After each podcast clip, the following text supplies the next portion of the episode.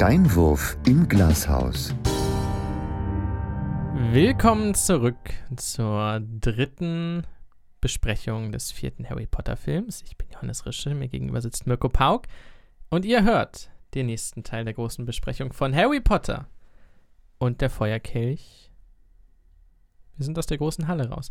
Meine Güte. Vor zwei Wochen habt ihr gehört, wie wir in der großen Halle verweilt haben. Ver ver Verweilt haben, ein bisschen Unterricht haben wir gehabt. Ein bisschen Unterricht.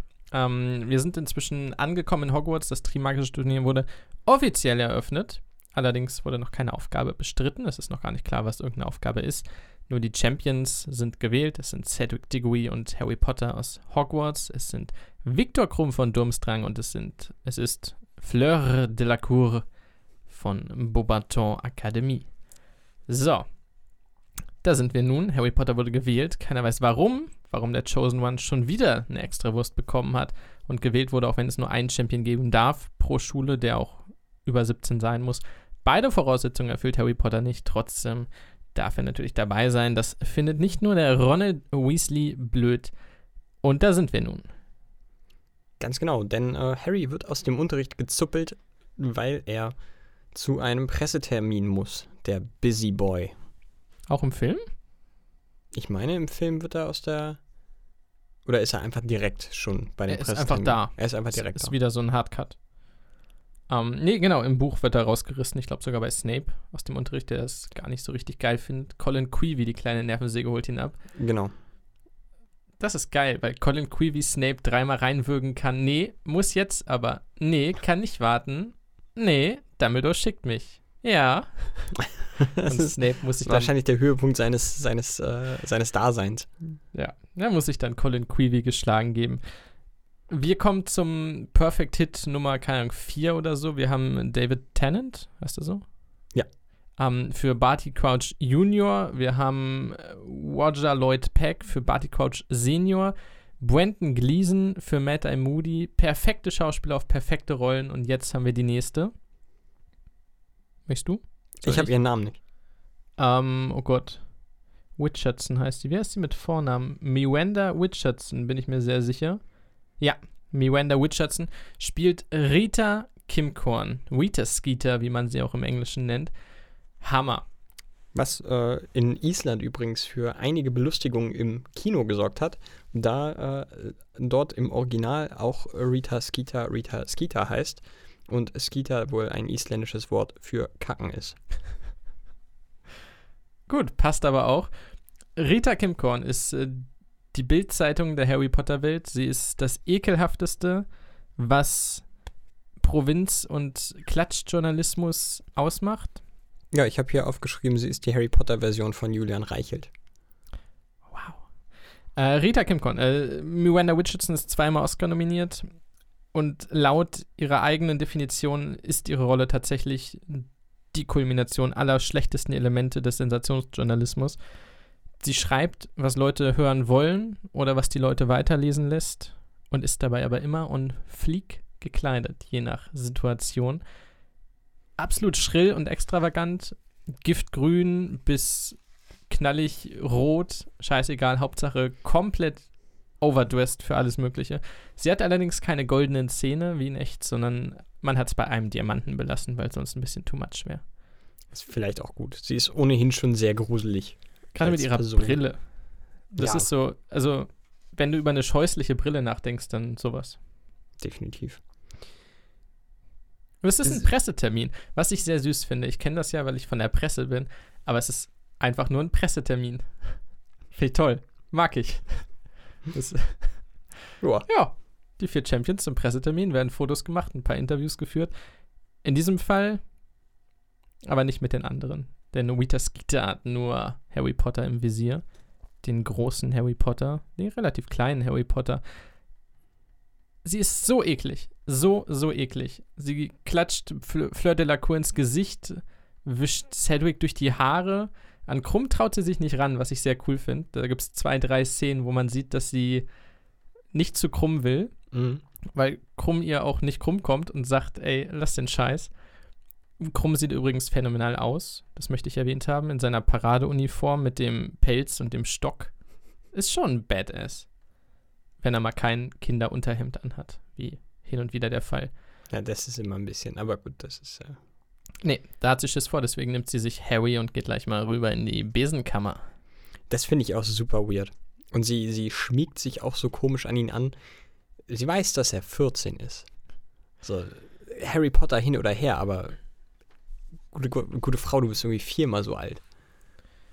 Tatsächlich ist sie da schon relativ alt, also auch die Schauspielerin müsste da über. Aber über 50 ist sie auf jeden Fall. Genau. Ähm, ja, es ist eine Szene, die gerade heutzutage im Kontext der Lügenpresse nochmal irgendwie anders ist. Sie hat ihre flotte Schreibfeder, die aus jedem verstokelten Satz, den Harry sagt, irgendeine dramatische Tränendrüsengeschichte über die emotionale Bindung zu seinen toten Eltern formuliert.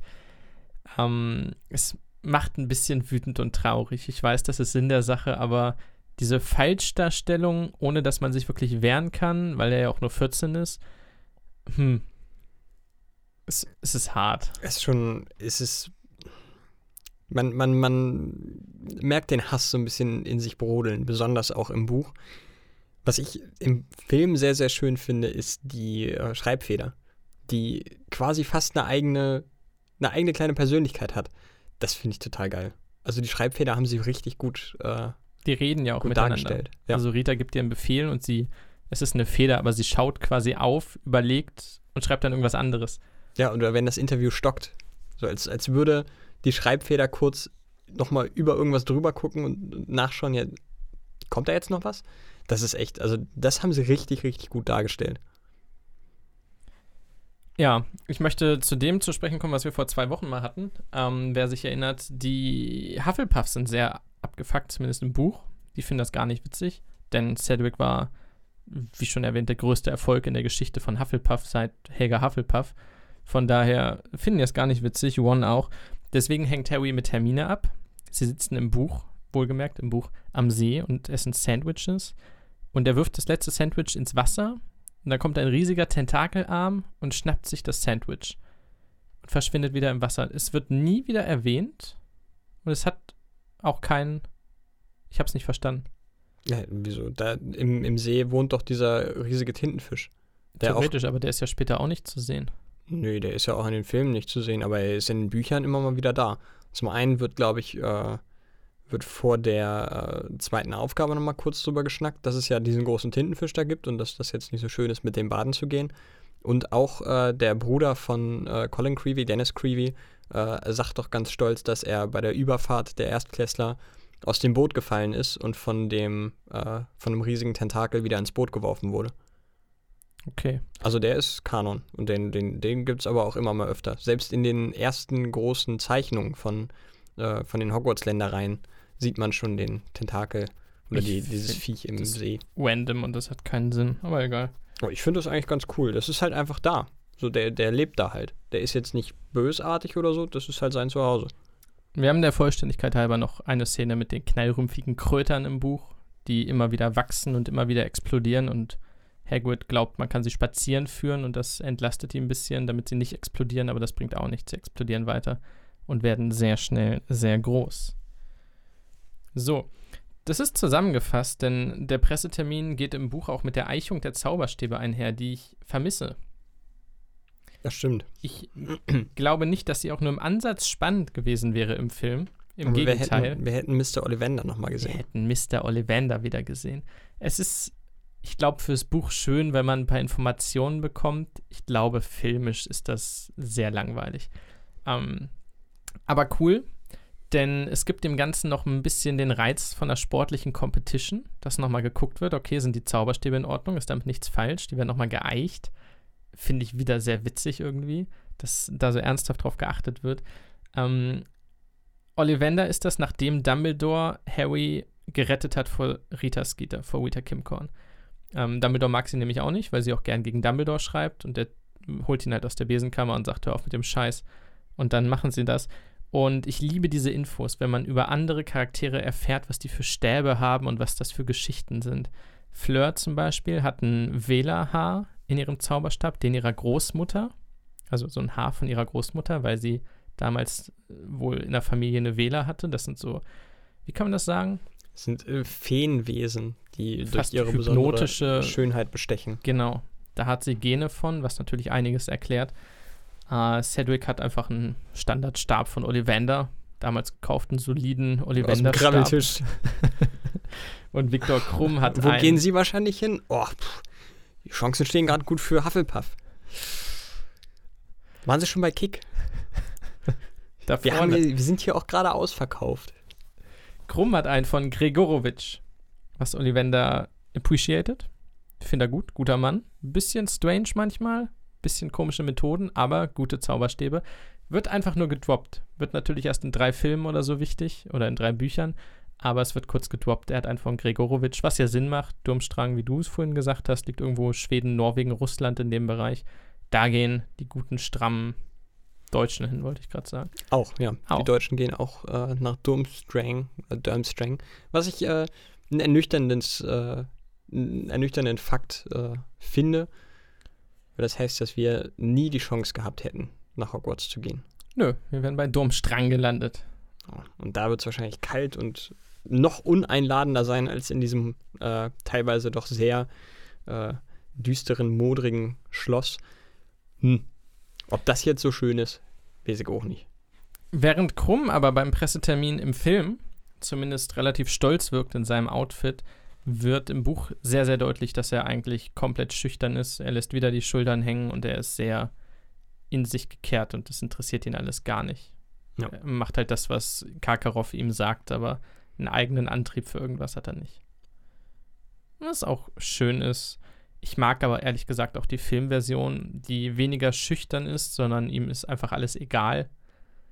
Von daher, ja, Rita Kim Korn. Im, Im Buch sehr, sehr groß, schreibt sehr, sehr viele Geschichten. Hier schreibt sie, glaube ich, nur eine oder zwei, zwei. Ähm, es wird trotzdem sehr deutlich, was sie ist. Und sie ist eine grausame, grausame Hexe. So. Ja. Das wollte ich gesagt haben. Im Buch. Okay. Nee, kommen wir später zu. Erwähne ich später. Äh, wir gehen erstmal in die Eulerei. Denn die ist neu. Ja, jein. Also, wir, also es gibt die Eulerei zumindest auch im äh, dritten Teil schon. Auf jeden Fall. Ähm, man kann sie phasenweise auch sehen, soweit ich weiß.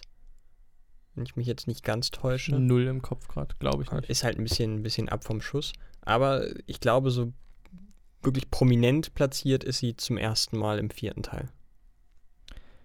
Und da ist sehr viel Eulenkacke. Ja.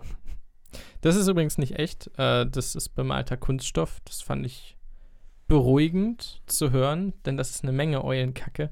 Die meisten, also das wurde original nachgebaut, aber die meisten von diesen Fächern, in denen die Eulen sitzen, sind leer oder einfach mit Kunststoff-Eulen besetzt. Die wenigsten Eulen sind echt. Um das nochmal abzuschließen. Das wäre auch, glaube ich, echt ein ziemlicher Aufwand.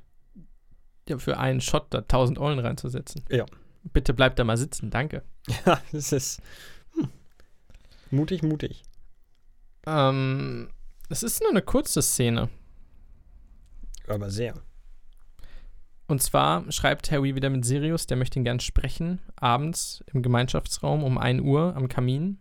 Das geht überraschend einfach. Ja, ich, ähm, also im Buch war es, glaube ich, so, dass er sich irgendwo, dass er bei irgendwem eingebrochen ist und da, während die abwesend sind, den, den Kamin nutzt. Da wird im Film kein Wort drüber verloren. Und Harry sor dafür sorgen muss, dass alle aus dem Raum raus sind und Hermine notfalls irgendwelche Zauber losgelassen hätte, um das zu organisieren. Sie sprechen einfach. Ja. Ähm, Ist aber okay, du brauchst ja jetzt nicht, also der Daily Planet liegt herum. Der Daily Planet, wollte ich sagen, der Daily Prophet. Wir sind nicht bei Superman, wir sind bei Harry Potter. Und wir sehen den ersten Artikel, und das ist im Buch sehr schön gemacht, aber auch im Film. Harry Potter nimmt am Trimagischen Turnier teil. Sedgwick wird weder erwähnt, noch sonst irgendwas. Das ist wiederum eine Sache, die dann die anderen mehr auf die Palme bringt, gerade Amos Diggory. Aber toll. Harry Potter, der Chosen One, da, da kann man als Medium was draus machen. Der, der bringt die Klicks, sage ich mal, in der modernen Sprache. Da klicken die Leute drauf. das hat auch funktioniert, definitiv. Das ist das einzige Mal, dass wir Sirius sehen in diesem Film. Gary Oldman. was ich, wie es wurde ja letzte Folge schon angesprochen, ich finde es ein bisschen schade. Und vor allen Dingen hätte ich mir lieber das Treffen in der Höhle bei Hogsmeade gewünscht. Zum einen hätten wir da Gary Oldman tatsächlich gesehen, wie er leibhaftig vor einem steht. Ähm, auf der anderen Seite hätten wir Seidenschnabel nochmal gesehen. Äh, der hätte da nochmal einen Auftritt gehabt. Und ich finde auch die Infos, die er da droppt, über Igor Karkarows Vergangenheit beispielsweise, finde ich äh, doch deutlich interessanter als das, was er da im Kamin zu erzählen hat. Ja, wo, ja. Er, er beschränkt sich auf die nötigsten Informationen, sagen wir es so. Erstmal, das Gesicht von Gary Oldman in der Asche sieht so echt aus. Das ist ein für mich großartiger Effekt. Ich bezweifle nicht, dass da das Gesicht von Sirius Black in dieser Asche irgendwie ist. Ähm, er sagt natürlich kurz, okay, Karkaroff war ein Todesser. Hogwarts ist nicht sicher gerade, wenn du für ein Turnier ausgewählt wurdest, wo Leute sterben. Vielleicht nicht. Ähm, und Crouch hat seinen Sohn nach Azkaban geschickt. Das ist diese Vereinfachung der gesamten Geschichte. Und dann bricht One das Ganze auch schon ab. Es ist ein sehr kurzer Moment, der irgendwie nicht so richtig zur Geltung kommt. Was ich da auch super finde, die geile Ansage von Sirius. Hogwarts ist kein sicherer Ort mehr. Ja. Ja, danke. Dann, äh, geht gleich mal pennen, wa? Das ist ja beruhigend zu wissen. Vielen Dank, Sirius. Cool. Im, Das verunsichert ihn doch nur. Im Buch ist es noch mal ein bisschen anders. Da wird er, glaube ich, abgebrochen, als er Harry den entscheidenden Tipp für die erste Aufgabe geben will. Und es ist ein Moment später, aber ja, ich weiß nicht. Ich finde es schön, dass er drin ist. Es reicht aber irgendwie nicht für Sirius, um eine Rolle in diesem Film zu spielen. Ihn rauszulassen wäre auch komisch gewesen, ganz raus. Aber das ist so, das ist so dieser kleine Bissen, von dem du gern mehr gehabt hättest dann, der dann doch nicht reicht. Großer Film, sehr viel Story, sehr wenig Zeit. Okay. Ja, äh, es ist halt so, die Prioritäten sind bei allen irgendwo ein bisschen anders gesetzt. Ich finde es schade. Ähm, andere würden wahrscheinlich sagen, dass das okay so ist. Naja. Ah, Der Gary Oldman. Trotzdem gelistet und gecredited am Ende. Und er kommt ja auch im nächsten Teil nochmal größer wieder. Ein letztes Mal, ja. Genau. Ein vorletztes Mal, richtig. Er ist noch ein Geist ganz am Ende. Wow, wow, krass. Ja, Mhm. okay. Ich bin äh, Der Auftritt ist größer als der jetzt im Kamin. Das stimmt natürlich, da hast du recht. Ich finde äh, den Übergang äh, übrigens schön. Die brennende Zeitung wird zum Übergang in die nächste Szene. Und zwar, Der See. ja, also ja. Aber ich, äh, wo ist der Übergang von der brennenden Zeitung zum See? Naja, einfach nur die, das Reinzoomen. Ach so, das Optische. Ich Das dachte jetzt Optische. irgendwie die, die semantische Bedeutung. Nein, keineswegs. Transition. Nee, nee, ja. Nee, das, das kann er gut, der Mike Newell. Gibt schöne Übergänge hier. Jo. Aber ist wahrscheinlich eher dem Schnitt zu verdanken, aber egal. Ähm, jetzt sind wir am See. Da gibt es auch mehrere Szenen im Buch. Das ist alles ein bisschen verknappt, aber wir bekommen kurz einen Einblick, dass Neville weiter Moody's Unterwasserpflanzenbuch durchblättert, was Harry in Scheiß interessiert. Was ich irgendwo verstehen kann. Ja, aber Neville ist so süß begeistert. Ja, man, kann, man könnte auch einfach netter zu ihm sein. Man könnte wirklich. Aber es ist netter halt sein. auf der anderen Seite auch Neville. Also, hm. Äh, und One schickt Hermine als Eule vor. Was, glaube ich, das zweite große Meme dieses Films ist. alle- allein schon dank Cold Mirror. Ja, Ich bin, bin- keine Eule. Doch. Schön. Ist einfach ein Klassiker. Ja, denn One hat, keine Ahnung, Dean Thomas gesagt, dass Pavati gesagt hat, dass irgendwer gesagt hat, dass der sagen soll, dass Hagrid Harry sehen möchte. Dabei hat One das selber gesagt. Oh, das ist so ein Brain, weißt du? der Deswegen, deswegen ist er auch so sauer, dass der nur zweite Reihe äh, steht. Weil er doch eigentlich viel klüger ist als die anderen. Und Hermine hat gar keinen Bock mehr auf die beiden. Die überbringt noch die Nachricht, dass Harry zu Hagrid gehen soll, aber das ist ja alles, das ist scheiße. Ginny ist ein wandelnder Bad Taste Geschmack, habe ich mir aufgeschrieben. Alles, was sie trägt, ist unpassend und wirklich hässlich. Weasleys. Ja, aber selbst, also gegen die anderen ist Ginny nochmal wow. Das ist einfach furchtbar. Was, was ist das? Vielleicht ist sie auch einfach irgendwie so eine selbsternannte Künstlerin. Ja, oder sie haben halt weißt du, wie so mit dem Bad. Die ersten können auch baden, die anderen haben dann kaltes Dreckswasser. Und sie hat halt als allerletzte der Weasleys so die letzten Ranzklamotten bekommen. Das Die selbst halte One für aussortiert nicht hat. unmöglich. Ich find, möchte mal kurz erwähnen, dass diese, diese Shots, wie Schüler einfach mal nur in ihrer Freizeit irgendwo auf den Landen rumstreifen, so dieser, dieser kurze Anfang von Neville und Harry, sowas, oh, da könnte ich mir auch einen ganzen Film von angucken. Einfach keine Handlung, sondern nur sehen, wie, wie Schüler ihren Alltag in Hogwarts verbringen. Ich finde das sehr schön. Es war so, ein- so, ein- Change of Pace auch so ein bisschen. Es war einfach mal für, für 30 Sekunden ein bisschen Ruhe. Hat mir gefallen.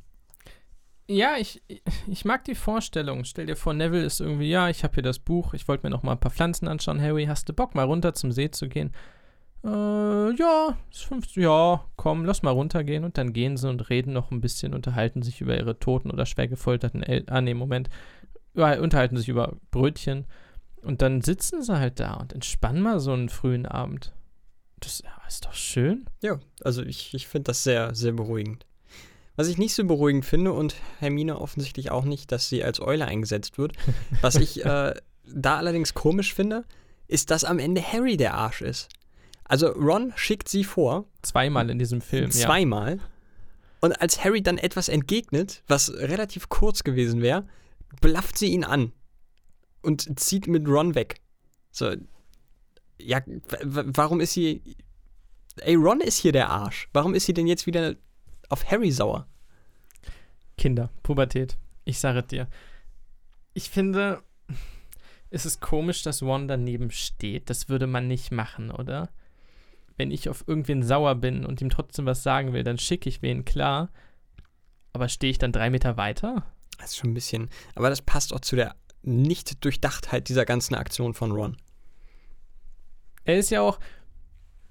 Er ist nicht wirklich sauer auf Harry. Er ist eifersüchtig, er will, dass Harry sich entschuldigt, er will auch irgendwas abhaben, klar. Aber er ist ja nicht aus tiefstem Herzen sauer auf Harry. Er mag ihn ja immer noch und er weiß ja auch, dass das irgendwann wieder gut wird. Vielleicht ist es einfach diese Bockigkeit jetzt. Das kann gut sein. Das würde ja auch in diesen Zeitrahmen passen, den, den die beiden haben. Ja, naja, zumindest befolgt Harry den Hinweis, dem über verschiedene Ecken gegeben wurde. Und schaut sich mal an, was Hagrid zu erzählen hat. Nachts im Wald, einmal mehr. Ja, ja. Was kann es äh, Schlimmeres geben, als sich nachts mit einem großen, bärtigen Mann im dunklen Wald äh, zu treffen, auch noch als Minderjähriger? Da kann überhaupt gar nichts schiefgehen. Und dieser Mann steht dort, vertrauenserweckend wie er ist, im Dunkeln, mit einer großen romantischen Blume im, am Revers. Ja, Und Gänseschmalz im Haar. es ist so. So. Bah. Äh, die Blume sieht übrigens auch echt kacke aus. Also bei aller Liebe. Ja, geplant. Ähm, das ist ja auch, diese gesamte Szene zielt darauf, dass Hagrid, wenn er versucht, sich hübsch zu machen, die Haare zu kämmen, was Schönes anzuziehen, immer scheußlicher wird. Ich glaube, er hatte zum letzten Prozess mit Hippogriff eine ganz widerliche gelbe Krawatte oder Ja, so. äh, Irgendwie so eine, so eine gepunktete, bunte. Also ja, Hagrid, versuch's einfach nicht, komm. Aber er ist ein Süßer. Und er will Harry was zeigen. Auch das kein gutes Signal. Wenn ihr hört, dass jemand sich mit euch im Wald treffen möchte, um euch was zu zeigen, nein. Nein, die Antwort ist immer nein. Nein. Das kann Nein. noch so spannend sein, was da im Wald ist. Nein. Oh, einfach, naja. Ähm, aber es ist tatsächlich spannend. In vielerlei Hinsicht. Ganz Herr- genau. Harry hat seinen Tarnumhang an. Hagrid trifft Madame Maxime, die ihm auch gegenüber nicht abgeneigt ist. Aber noch weniger abgeneigt ist sie den Drachen gegenüber. Denn da sind Drachen. Vier an der Zahl. Und einer, der ganz besonders hartnäckig ist. Ja. Foreshadowing. Der, der, der ungarische Hornschwanz, der ist richtig übel. Den sollte man nicht bekommen. Hui, hui, hui. Mensch, wer den bekommt, der tut mir aber leid. Das wird mit Sicherheit Fleur de la Cour werden. Ja, ähm, was ich mich dabei frage, äh, was, hab, was haben die Logistiker sich dabei gedacht? Vier feuerspeiende Drachen in einem fucking Wald zu parken. Ja, Sie dürfen nicht gesehen werden. Ein Waldbrand ist jetzt nicht dezent. Sie können zaubern. Vielleicht können Sie einen Wasserzauber. Ja, natürlich, Aguamenti, das ist ein Wasserzauber, aber muss man es denn herausfordern? Gibt es nicht irgendwo eine andere Möglichkeit? Äh, die Drachen sind real. Nicht real, real, aber im Gegensatz zu dem Drachen später äh, ist das tatsächlich ein echtes Animatronic, was ich sehr geil fand, die Story. Sie haben den Basilisken aus Teil 2 genommen, die Grundstruktur, und den ein bisschen umgemodelt. Es ist eigentlich nur dieser eine Drache, den man vorne sieht. Ist das der Hornschwanz oder ist das ein Ja. anderer? Ich glaube ja. Ähm, Im ersten Käfig ist es der Hornschwanz. Den haben sie ein bisschen umgebaut. Haben jetzt auch nicht viel eingebaut. Unter den Flügeln, die sich bewegen, stehen auch Leute, um die zu bewegen. Das ist alles sehr, sehr süß und putzig gemacht. Ähm, einen Flammenwerfer haben sie vorne noch eingebaut. Ich stelle mir das auch als geilen Job vor. So, ja. Flammenwerfer, geil. Bau mal einen Drachen. Oh, darf ich Feuer machen? Oh, aber. Die anderen Drachen sind komplett CGI, da kommen wir später im Kampf dann noch zu. Aber der, der Hornschwanz, da haben sie sich ganz viel Mühe gegeben, weil der auch lange, lange im Bild ist. Der, da haben sie so lange gebraucht, weil die Zacken auf dem Rücken, äh, Stuart Quake, der Setdesigner, wollte, dass die immer mehr abgebrochen sind. Das heißt, die haben ganz viele Entwürfe gemacht und er wollte immer mehr, dass die Flügel noch ein bisschen zerfetzter sind, noch mehr Zacken und Zähne abgebrochen wurden, damit es so aussieht, als hätte der Hornschwanz schon Jahrzehnte an Kämpfen auf dem Buckel, was ich sehr cool finde. Da haben sie sich viel Mühe gegeben. Kommen wir gleich zu. Geiler Drache. Einfach geiler Drache. Charlie ist nicht da. Charlie wird erwähnt. Der hat die Drachen hierher gebracht. Wäre es so schlimm gewesen, ihm zwei Minuten zu geben? Nein. Er hätte doch sagen können, ey, also den ungarischen Hornschwanz, den hätte ich jetzt ungerne. Weil er ist derjenige, der sich damit auskennt. Nicht so Hagrid. Der guckt da einmal drauf und sagt, oh Mensch, der sieht aggro aus. Ja, vielleicht haben die anderen gerade gepennt. Wichtig ist es, dass natürlich nicht Hagrid Harry den Tipp gibt, sondern Hagrid die Info wiederum von Moody hat. Moody, der ist wiederum Barty Crouch Jr. Im Buch. Im Buch, klar, in der realen Story. Äh, denn Barty Crouch steckt hinter allem, was Harry irgendwie hilft, durch dieses Turnier zu kommen. So auch hinter diesem Tipp. Das ist, glaube ich, im, in Hogsmeade. Gibt er ihm das? Da hängt er nämlich mit Hagrid ab im drei Besen. Harry ist auch da unter dem Tarnumhang mit Hermine, aber Harry will nicht, dass ihn irgendwer sieht und beleidigt. Deshalb. Aber Moody, und das sehen wir da zum ersten Mal, kann mit seinem Auge durch den Tarnumhang sehen. Das ist auch geil, steht irgendwo um drei Besen, sieht da hinten, oh, guck mal, da ist Harry unterm Tarnumhang, ist ja witzig, ich gehe mal hin und grüße ihn. Ja, ist echt so. Und äh, genau, in dem Fall bekommt er dann mit, dass er sich nachts nochmal mit Hagrid im Wald treffen könnte. Das ist sehr süß. Und auf dem Rückweg, das ist im Film, glaube ich, nicht der Fall, stolpert äh, der Tarnumhang Harry noch über Igor Gakarov, der natürlich ebenfalls spioniert, was da so abgeht. Somit wissen es Madame Maxime, Kakarov und Harry. Und somit wissen es Fleur und Krumm und Harry. Und Cedric ist der Einzige, der keinen Schimmer hat, was da auf ihn zukommt in der nächsten Aufgabe. Hätte man mal einen fähigen Hauslehrer, ne? Professor Sprout. hm, Die Dicke mit dem Pflanzenhut. ja. Die ist nicht so auf Zack scheinbar. Ah. Naja. Aber gut, man könnte es natürlich auch positiv framen und sagen, das sind die einzigen, die sich an die Regeln halten. Ja, schade. Ja, blöd. Hilft ihnen auch nicht weiter, um zu gewinnen.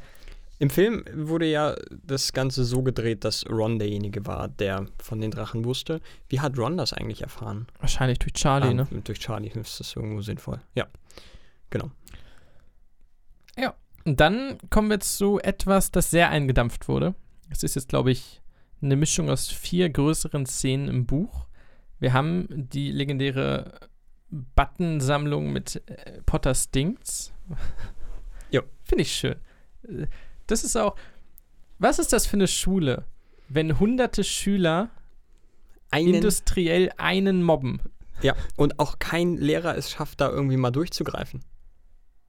Das, wow. Das ist schon Auch wieder mal pädagogisches Versagen. Hufflepuffs, ihr seid Wichser. Ich sag's, wie es ist. Uiuiui, jetzt ist natürlich, jetzt, jetzt ist hier die große Konfrontation. Tatsache ist aber, äh, die Szene wurde in Oxford gedreht, auf dem Unihof. Finde ich sehr schön. Sieht man auch. Ist ein bisschen anders vom Design her. Den Hof kennt man sonst auch nicht, diesen Wiesenhof. Ja. Aber, Wiesenhof. ähm, ja, Harry wird gemobbt, was auch in Anbetracht seiner Vergangenheit super mies ist. Schon, ja. Die wissen doch, wer er ist. Das ist schon, schon nicht nett. Vor allen Dingen ist es ja in dem Fall auch so, dass selbst die Gryffindors im Film ihm nicht so wirklich den Rücken stärken. Also im Buch ist das komplett anders, da stehen sie komplett hinter ihm. Aber so wirklich, also sie mobben ihn nicht mit im Film. Aber er hat auch schon zweimal Hogwarts und die Zaubererwelt gerettet. Ja, Was Das ist, ist schon, das? ist schon, also die sind schon ganz schön assi. Ähm, aber Cedric, Cedric, Cedric ist ein guter, sagt man immer. Der möchte die Anstecker nicht, er hat ihn auch gesagt. Anscheinend nicht mit Nachdruck, aber er behauptet, er hätte mal gesagt, die sollen die Anstecker bitte abnehmen. Aber man glaubt es ihm auch, man möchte es ihm auch glauben. Er ist handsome, er ist ein netter Boy. Absolut. Das schon. Deswegen äh, erzählt ihm Harry auch einfach mal von den Drachen, da er den Eindruck hat, okay, wahrscheinlich würde der Cedric einfach verbrennen, wenn ich ihm das nicht erzähle. Von daher, hey, wir haben eine Mischung aus mehreren Sachen. Zum einen das Duell zwischen Malfoy und Harry.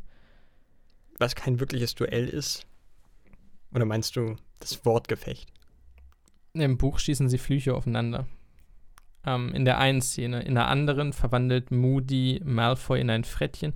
Das ist alles zusammengepackt, da will ich jetzt nicht drauf eingehen. Das ist in dieser Szene. So.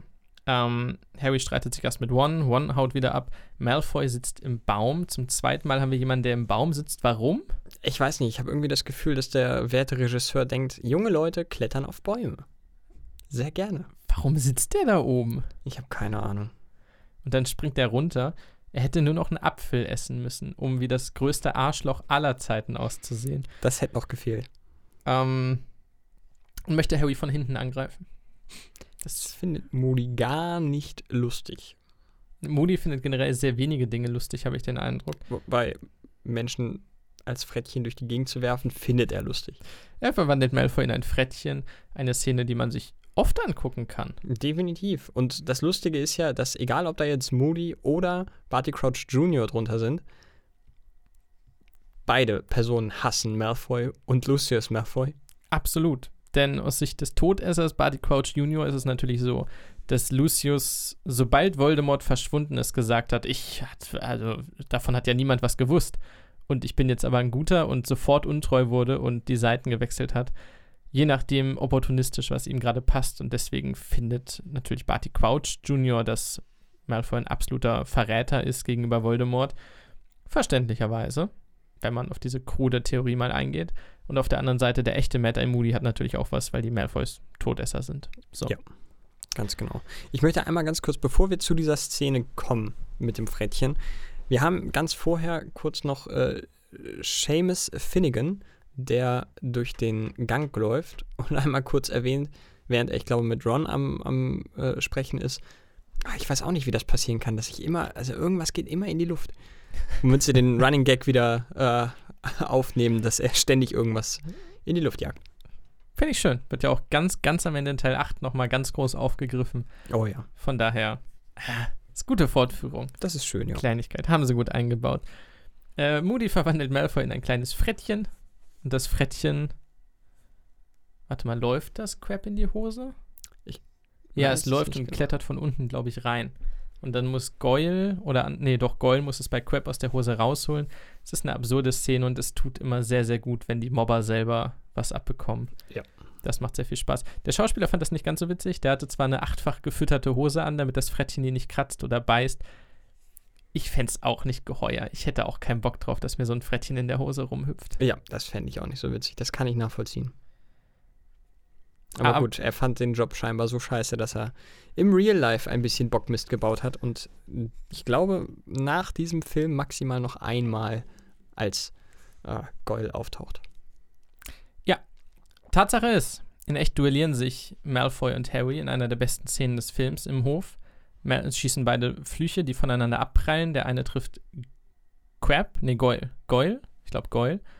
Der kriegt ganz viele Blasen im Gesicht oder so, was immer Harry da für einen Fluch geschossen hat. Da war es doch so, dass äh, einer von denen hat, hatten die nicht Hermine beleidigt und sowohl Harry als auch Ron haben Flüche abgeschossen, wodurch sich so ein Mischmasch an Ich weiß es nicht. Effekten Einer hat Hermine getroffen, deren I, und wir reden von den Büchern, deren übergroße Zähne weiterhin anschwillen zu gigantisch langen Biberzähnen.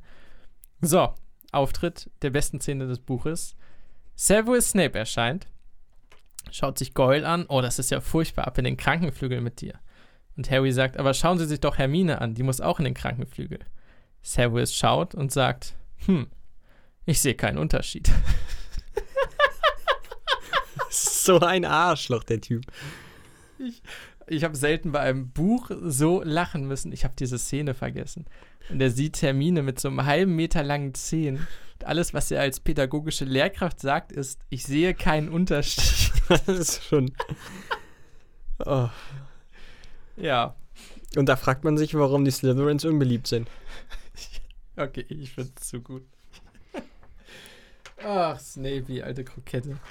ähm, genau, das ist für Harry eine sehr schwere Phase. Denn da ihn niemand mag in Hogwarts, ich glaube, im Buch ist es deutlicher als im Film, ich will jetzt gar nicht so oft hin und her switchen, ist es so, dass er zum ersten Mal wirklich allein ist und selbst in Hogwarts nicht Ruhe findet, da ihn alle hassen und alle beleidigen. Deshalb zieht er auch oft mit seinem Tarnumhang los, auch nach Hogsmeade oder so, weil er halt einfach die ganze Zeit fertig gemacht wird. Das ist extremes Mobbing und das geht nicht. Ja. Ist blöd. Ist blöd. Ist blöd. Blöd. Was ich im Film sehr schön finde, ist, dass zum ersten Mal auf die Aussage von Malfoy, das warte, warte, bis mein Vater das hört oder das hört mein Vater noch, endlich mal eine Reaktion kommt. Das ist wie eine Herausforderung an, an Moody, der ihm hinterherläuft und ihn äh, weiterhin bedroht. Das habe ich, das hab ich sehr gefeiert. Tatsächlich, weil Moody auch komplett ausrastet. Ja, und ihm auch um die Ohren ballert. Dein Vater! Ich, hab, ich kenne Stories über deinen Vater, da werden dir deine scheiß blonden Haare ins Berge stehen. Paraphrasiert. Ja, also komplett irre der Typ, komplett durchgeknallt. Und in dem Moment sagt man sich, okay, das ist ein Beschützer, das ist ein guter. Ja. Wer Malfoy so demütigt, der kann nur ein guter sein. In diesem Ja. Fall ist es ein Böser, der einen anderen Bösen demütigt. Macht trotzdem großen Spaß. Es kriegt im Endeffekt ein Böser auf den Sack und das ist ja schon mal gut. Vor allem äh, Tom Felton, Draco Malfoy, verkauft das stark. Also er kann wenige Dinge so gut wie, wie das Chicken, das feige wegläuft und Angst hat, wenn tatsächlich immer was passiert. Aber so wie er Angst hat und wegkrabbelt und wegläuft, Tom Felton macht seine Rolle zu 100% perfekt. Auf jeden Fall. Und er ist ein Wichser. Nicht Tom Felton, Draco Malfoy. Ähm, genau, wir wissen von den Drachen. So, wir haben die erste Aufgabe. Da sind wir jetzt schon angelangt. Ja, wir sind erst noch in Moody's Büro. Wir haben die erste Aufgabe. Wir wissen, was kommt. Wie gehen wir die Aufgabe an? Moody hat einen Tipp parat. Naja, äh, sagen wir nicht direkt einen Tipp, aber er versucht Harry darauf zu stoßen. Ach stimmt, ja, im Film so, im Buch sagt er ihm relativ offen, ja, benutz Accio und hol deinen Besen. Meine Fresse. Äh, Im Buch macht das ein bisschen umständlicher. Äh, Im Film. Ähm, Im Buch ist es so, dass er erst erklärt, okay, Accio, da kannst du Sachen holen, hast du ja gelernt, kannst deinen Besen holen und dann übt Harry auch wochenlang dieses Accio, um irgendwas zu holen, weil er das nicht drauf hat. Im Film ist es deutlich schneller. Ähm, trotzdem kommen sie drauf, okay, Harry, du brauchst deinen Besen, du kannst nix, du bist eine komplette Pfeife, aber fliegen kannst du. Versuch das. Vielleicht kommst du irgendwie weg. Vielleicht klappt das ja. Äh, wichtig ist, man sieht zum einen das Feindglas von Moody, was ich sehr schön finde. Ich mag das Feindglas, da kann er seine Feinde beobachten. Und wir sehen eine große Truhe, die wackelt und wo irgendwer draus schreit, aber Moody sagt nur, ha, ich sag dir gar nicht erst, was da drin ist, das glaubst du sowieso nicht. Und die Zunge kommt wieder kurz raus, bis er einen neuen Schluck nimmt. Jawohl, ich finde es äh, sehr schön, aber da kommen wir wahrscheinlich später auch noch drauf, ähm, wie detailgetreu sie diese Truhe dargestellt haben. Äh, das ist ja wirklich extrem nah an der Darstellung, wie sie im Buch auch ist. Ich hätte gern gesehen, wie andere Sachen noch drin liegen. Ja. Wie er, vielleicht wie er sie, also wir reden von der Truhe in Metamudes Büro, für alle, die jetzt zuhören und das nicht sehen. Ähm, ja, sieben Truhen sind es, glaube ich, ineinander. Ich hätte jetzt neun im Kopf, aber es kann sieben auch oder sieben neun. sein. Äh, je nachdem, welche man aufmacht, sind da verschiedene Sachen drin. Magie, Hu, und in der untersten liegt der echte Alistair Moody. Aber in der anderen sind Klamotten, Bücher, sonst was. Und ich hätte einfach gern gesehen, wie er zwischendurch einfach mal ein Buch aus der dritten Truhe holt oder so. Irgendwie so ein, so ein kleiner Comic.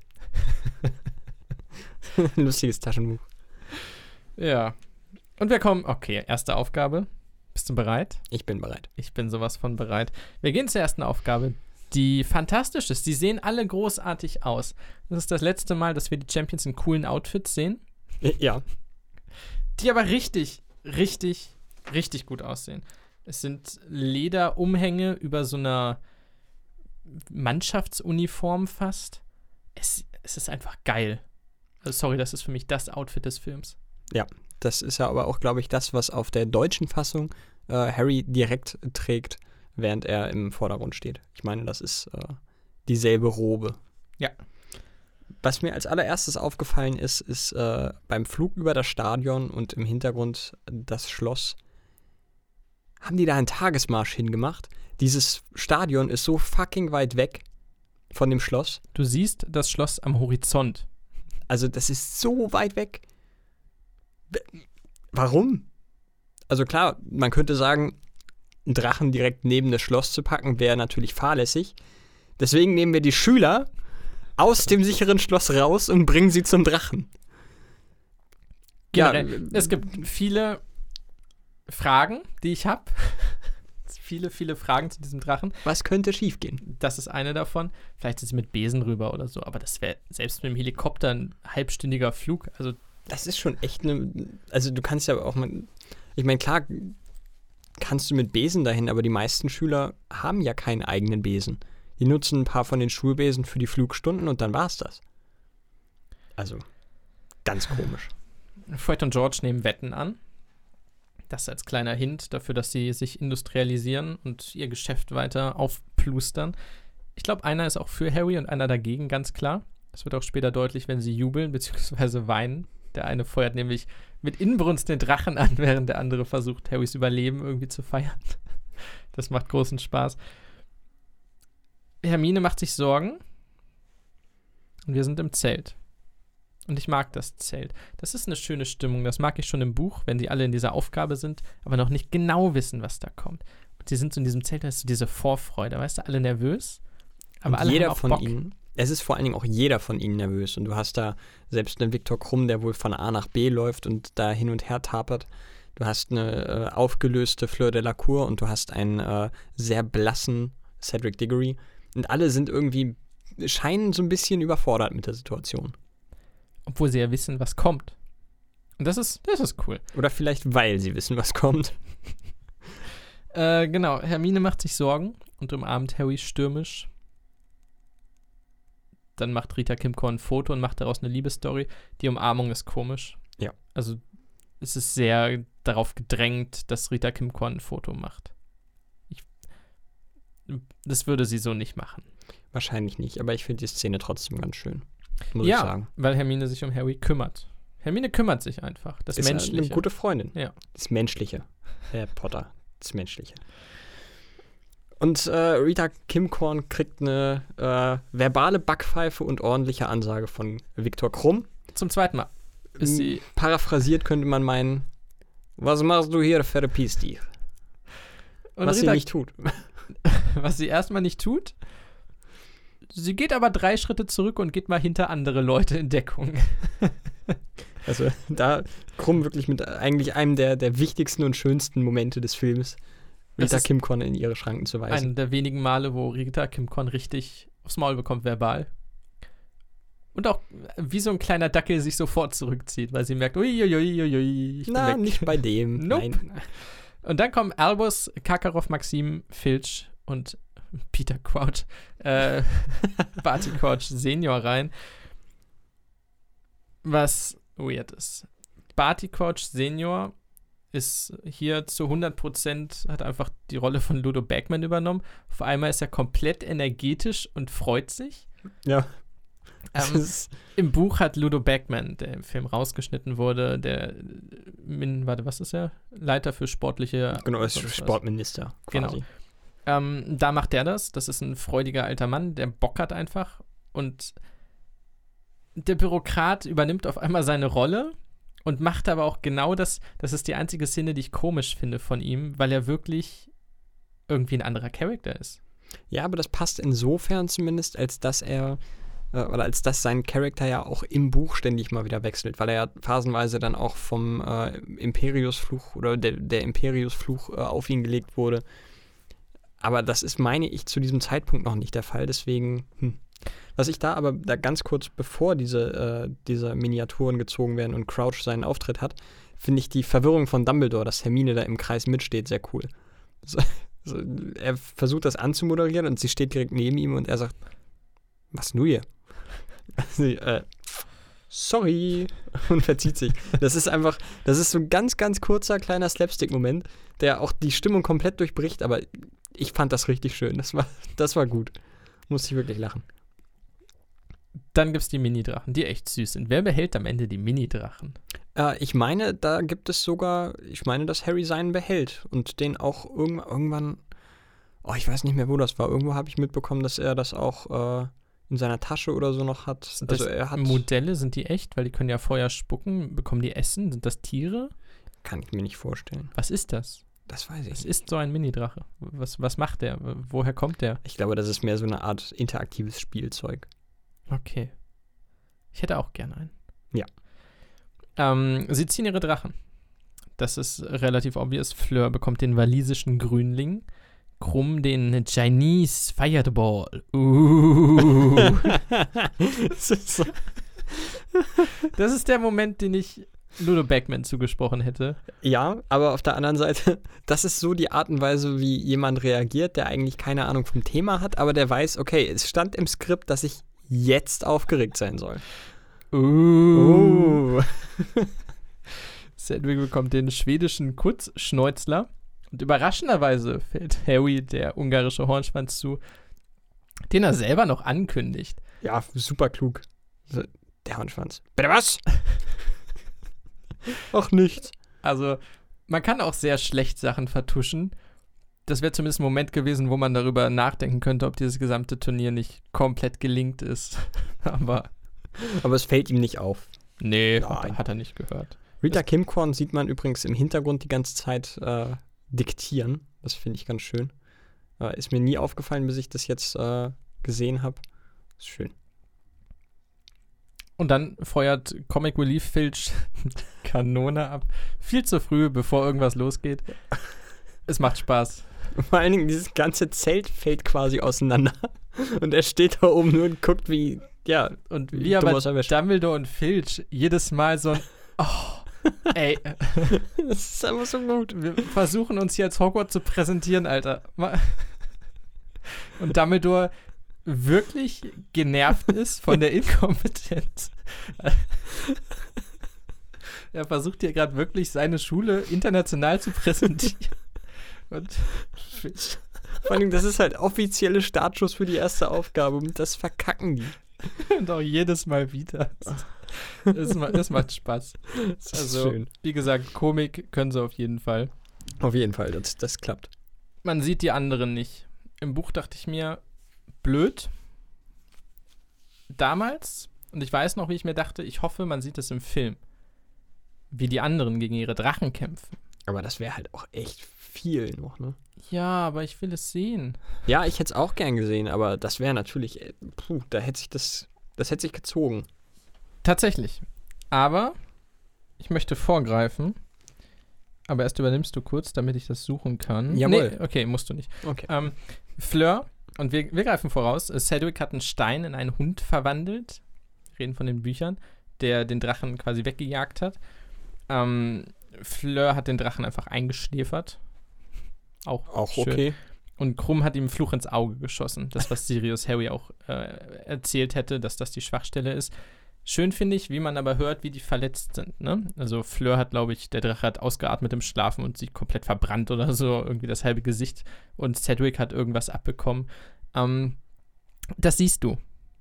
Und das war mein Highlight des Films, dass wenn der Shot über die Tribüne geht und das sind 22 Frames oder so, also nicht mal eine ganze Sekunde, siehst du unscharf, äh, wie Fleur und Cedric auf der Tribüne sitzen, von ihren Aufgaben gezeichnet und sich, ich glaube, Fleur hält sich irgendwas, Cedric hat das halbe Gesicht verbunden oder so. Das ist ein Detailreichtum, der ganz große Liebe in mir ausgelöst hat. Das, das äh, habe ich mir tatsächlich auch aufgeschrieben. Ich fand es äh, überraschend, dass Cedric auch in den Rängen sitzt. Fleur habe ich da jetzt nicht erkennen können, aber Cedric saß da auf jeden Fall. im Bild. Genau. Also das war, das ist, äh, Das hätten die nicht machen müssen, denn niemand achtet darauf. Aber die sitzen da, gezeichnet von ihren Aufgaben, auch realistisch auf das, was sie im Buch gemacht haben. Das ist ganz großer Sport. Da war ich, da war ich einfach froh. Ja. Ja, sonst sieht man aber nur nichts. ja. Man sieht Harry und der hört immer mal wieder, wie eine Kanone abgeschossen wird und wie Leute aufschreien in Wut, in Trauer, in Freude. und den Schmerz. Genau, den spürt er natürlich auch. Sie sollen das goldene Ei bekommen. Und dann geht Harry raus, um sich das goldene Ei zu holen. Ja, äh, Drogon, Drogon, sagst du, Mann. ah, jetzt, ich, ich habe ich hab gewusst, dass ich drauf reinfalle. Äh, ja, der Hornschwanz sieht verdammt cool aus. Der ist gut gealtert, wie ich finde.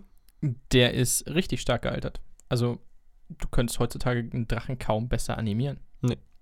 Ähm, zunächst einmal, die Dragon Pit sieht deutlich geiler und realistischer aus als das Quidditch-Stadion. Was daran liegt, dass es ein reales Ding war. Also getrennt. Einmal haben sie die Tribünen aufgenommen und einmal unten das Pit. Aber es sieht Hammer aus, die gesamte Szenerie. Ähm, ja, im Buch ist das ungefähr eine halbe Seite. Harry sagt Akio Besen, nimmt sich den Besen, fliegt einmal hoch, macht eine Drehung, holt sich das Ei. Das ist äh, sehr unspektakulär und ich glaube, er war auch relativ gut bewertet worden, weil das eben so schnell ging. Genau. Äh, Wir gehen zum Film, das sind ungefähr 88 Minuten. Ja. Wenn wir sagen, Quidditch fällt aus, der Film ist zu voll, das war lang. Und das hätte nicht ansatzweise so lang sein müssen. Ich fand die Verfolgungsjagd etwas überflüssig. Zumindest in dem Maße. Mm. Okay, wir, wir beginnen erstmal strukturell. Genau, denn äh, bevor Harry sich den Besen holen kann, muss ihn Hermine darauf hinweisen, dass der kleine Depp doch bitte mal sein, äh, seinen Zauberstab nutzen soll. Da, da, da dachte ich auch so, ja mal, wenn das so anfängt, ne, dann wirst du nicht bis zur dritten Aufgabe kommen, Kollege. Ja. Kein Kommentar. Das ist ein Zauberer, der gegen Drachen gegenübersteht, er vergisst seinen Zauberstab rauszuholen. So oder so ist ein bisschen komisch. Äh, der Harry geht raus aus dem Höhleneingang. Der Hornschwanz, weißt du so? Ja. Ja. Er sitzt über der Höhle. Wie asozial seid ihr Wichser eigentlich? Was glaubt ihr, was passiert? Der ist nicht geradeaus bei dem Ei. Der ist so, dass Harry ihn nicht sehen kann. In Harrys Rücken über der Höhle. Ihr Schon Organisatoren seid solche Schweine, Alter. So, Die wollten dafür sorgen, dass es wieder drei Champions gibt. Also, das war richtig asozial. So, dann hätte der erste Schwanzschlag Harry halt platt gemacht, wenn er kein Glück gehabt hätte. Und dann? So, hallo? Das Ja. hat mich richtig aggressiv gemacht. Ja, Das gut, ist doch ich kein meine, sportlicher Wettkampf. hätte er sich mal umgedreht, ne? Mm, ja, wie gesagt, da haben wir die Szene mit den Weasleys. Der eine ist schwer schockiert von dem, was abgeht. Der andere sagt, los, Drache! Äh, Sie scheinen wirklich unterschiedlich gewettet zu haben. Man sieht Karkaroffs widerliche Zähne. Und dann holt sich Harry seinen Feuerblitz, nachdem er ein paar Mal den Flammen ausgewichen ist. Was sehr cool aussieht, gerade wenn der Stein so wegschmilzt. Ja, das äh, ist auch ein Shot, der hat mich ganz früher schon immer sehr, sehr beeindruckt. Das sieht wirklich, wirklich cool aus. Absolut. Und dann fliegt er los. Und der Hornschwanz hinterher und um ein Haar tötet Harry dadurch, dass er so abbeltwatsch durch die Ränge fliegt. Dumbledore, McGonagall und Snape in einem Schlag. Das wäre eine ganz, ganz andere Geschichte geworden. Ich möchte ganz kurz auf die Struktur der, der Arena zurückkommen. Ähm, klar, das ist in zwei Teilen gedreht worden. Das haben sie aber sehr süß gemacht. Denn um das aufzunehmen, was passiert, also sie haben einmal Harry gedreht, wie er mit dem Drachen kämpft, und dann einmal die Zuschauer, äh, ist der Regisseur Mike Newell mit einem Tennisball rumgelaufen, am langen Stick, so wie man das so macht, damit die Zuschauer wissen, wo sie hingucken müssen. Und hat dabei immer vorgelesen, was gerade passiert und auch die Geräusche gemacht. Das äh, stelle ich mir absurd großartig vor, wie er versucht, so einen Drachenbrüllen nachzumachen, während er so einen großen Tennisball hält, wo die Leute draufschauen sollen. Okay, und jetzt, äh, jetzt fliegt er darüber. Moment. Und jetzt reagiert bitte. Äh, sehr schön. Für Harrys gesamtes Outfit gab es ungefähr 50 Versionen, denn das Ding hat verschiedene Zerschlissenheitsstufen, je nachdem, wie lang der Kampf ist. Am Ende ist der Umhang ja komplett zerfetzt, am Anfang sieht er gut aus. Und da er auch diverse Doubles und Stunt-Doubles hat, musste jede Stufe mindestens vier, fünf Mal gemacht werden. Deswegen haben sie sehr, sehr, sehr, sehr viele davon. Erwähnenswert ist, sobald der Drache losfliegt, ich glaube, nee, davor, wo Harry einmal ausweicht, ähm, One applaudiert. Verhalten, dem Charakter angemessen, aber er hasst Harry nicht, er applaudiert und feuert ihn an. Ja. Und das war, glaube ich, auch im Buch so. So, und jetzt reißt sich dieser Drache ganz easy los, war mit einer dünnen Kette festgemacht, ist gar kein Problem. Leute, was ist los mit euch? Also Zaubereiministerium, Dumbledore, ich weiß nicht, wer dafür verantwortlich ist, aber wow, das ist mal grandios gescheitert. Das ist mein zweiter Punkt. Es geht, also der Drache bewacht sein Ei. Ein Typ fliegt mit dem Besen weg. Warum fliegt der hinterher? Da sind jetzt ungefähr 800 Leute, die sein Ei klauen können. Vor allen Dingen, Harry hätte es auch einfach machen können. Dreht nochmal um, Akio Ei. ja, Das, fangt okay. den Drachen wieder ein, ne? Ich glaube, da ist eh ein Zauber drauf. Ähm, ich denke nicht, dass man das mit Akio holen kann. Aber das war mein Das erster Gedanke, witzig. als er aus der Höhle kommt. Oh, da drüben ist ein Ei. Akio Ei. Zack, Dankeschön. Schönen guten Tag. so ein bisschen wie, wie äh, dieses Simpsons-GIF. So, wo der Opa äh, in den Raum kommt, einen Hut abnimmt, an den Ständer hängt, einmal im Kreis dreht, Hut wieder aufsetzt und abhaut. Ungefähr so, nur mit dem Ei. Ja, Ja. Er muss nicht mehr aus der Höhle raus. Du siehst nur das Ei wegfliegen. Es fliegt in die Höhle rein. das wäre so geil. Äh, dennoch haben wir eine großartige Verfolgungsjagd, die, man kann sagen, was man will über die Länge, wahnsinnig gut aussieht. Ja. Und zwar haben wir erneut, wir haben Hogwarts, das große, große Hogwarts, das inzwischen sehr zusammenhängt und hübsch ist, wo der Drache fünf Pirouetten drum dreht, meistens irgendwo im Hintergrund. Ähm, Harry fliegt vorne lang um die Türme rum, stürzt dann ab, fällt auf diesen Fenstersims, wo sich der Besen verhakt. Ich kann nicht genau beschreiben, warum, aber ich fühle diesen Moment sehr, wo dieser Besen da festhängt und er ihn nicht bekommt, weil er da so eingehakt ist. Ich fühle es einfach. Ich bin bei Harry. Irgendwas fühle ich an diesem Move, dass er den nicht bekommt. Da, da bräuchten wir jetzt vielleicht mal irgendwelche Psychologen aus unseren äh, Hörern, die da eine tiefergreifende Analyse zu starten. Ja, wie dem auch sei. Es waren 140 Shots vom CGI-Department, also 140 Einstellungen, in denen der Drache gezeigt wurde. Sie alle sind fantastisch. Der Drache wirkt äh, fast echter als viele andere Filmdrachen, weil er eine, ein Gewicht hat. Ähm, du merkst, selbst wenn Harry da hängt, der Drache kann ihn nicht einfach holen. Denn er muss sich irgendwie mit schweren Flügelschlägen oben halten, krallt sich dann in den Ziegeln fest, kann sich auch da nicht so richtig halten, springt rüber auf die anderen Ziegel. Du merkst, dass der nicht OP ist und einfach schweben kann, sondern dass der wirklich ein Gewicht hat und sich irgendwie behaupten muss, auch in der Luft und so. Und das finde ich sehr, sehr geil. Ja. Das zu sehen, wie der auch mit sich selber struggelt und seinem Gewicht, auch wenn er kampfeserfahren ist, finde ich super cool. Ja, Das das war, war, war, war schön, das stimmt.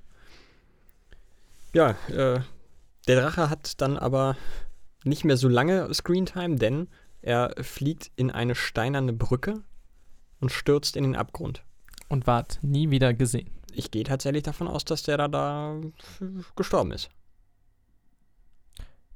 Ob irgendwer nachgeguckt hat? Vielleicht liegt da jetzt einfach irgendwo in der Nähe von Hogwarts ein skelettierter Drache und ja, das äh, war's dann. Bei Family Guy würde er sich das Knie halten. Das wäre schön. Äh, ja, nee, der knallt gegen die Brücke, stürzt ab und ist weg. Harry holt sich das Ei. Hinter Hagrid sitzt äh, Robin Hood. Da sitzt ein Typ im grünen Outfit mit so einem Robin Hood-Hut. Keine Ahnung. Soll irgendein Zauberer sein. Finde ich witzig. Und Hermine rastet komplett aus. Also ich glaube, Hermine ist nie in ihrem Leben so glücklich gewesen, wie als Harry da aufsteigt und sich das Ei holt. Was der Moment war, an dem Ron schon wieder angefangen hat, Harry zu hassen. Da hat das Ganze wieder einen argen Turn genommen. Äh, ja, ist recht lang. Ich Und- denke, Ich finde einige Flugszenen, wo nur Harry zu sehen ist, gerade wenn er dann frontal auf die Kamera zufliegt, sind zum Teil nicht unbedingt gut gealtert. Da sieht man nämlich äh, stark, dass es im Greenscreen gedreht wurde. ist mir nicht aufgefallen. Da gab es ein, zwei äh, Einstellungen, wo ich dachte, hui, das fällt jetzt auch ein bisschen aus dem Rahmen, weil ansonsten die Sachen ja recht gut gealtert sind. Aber da gab es die ein oder andere Szene, die da etwas rausfällt.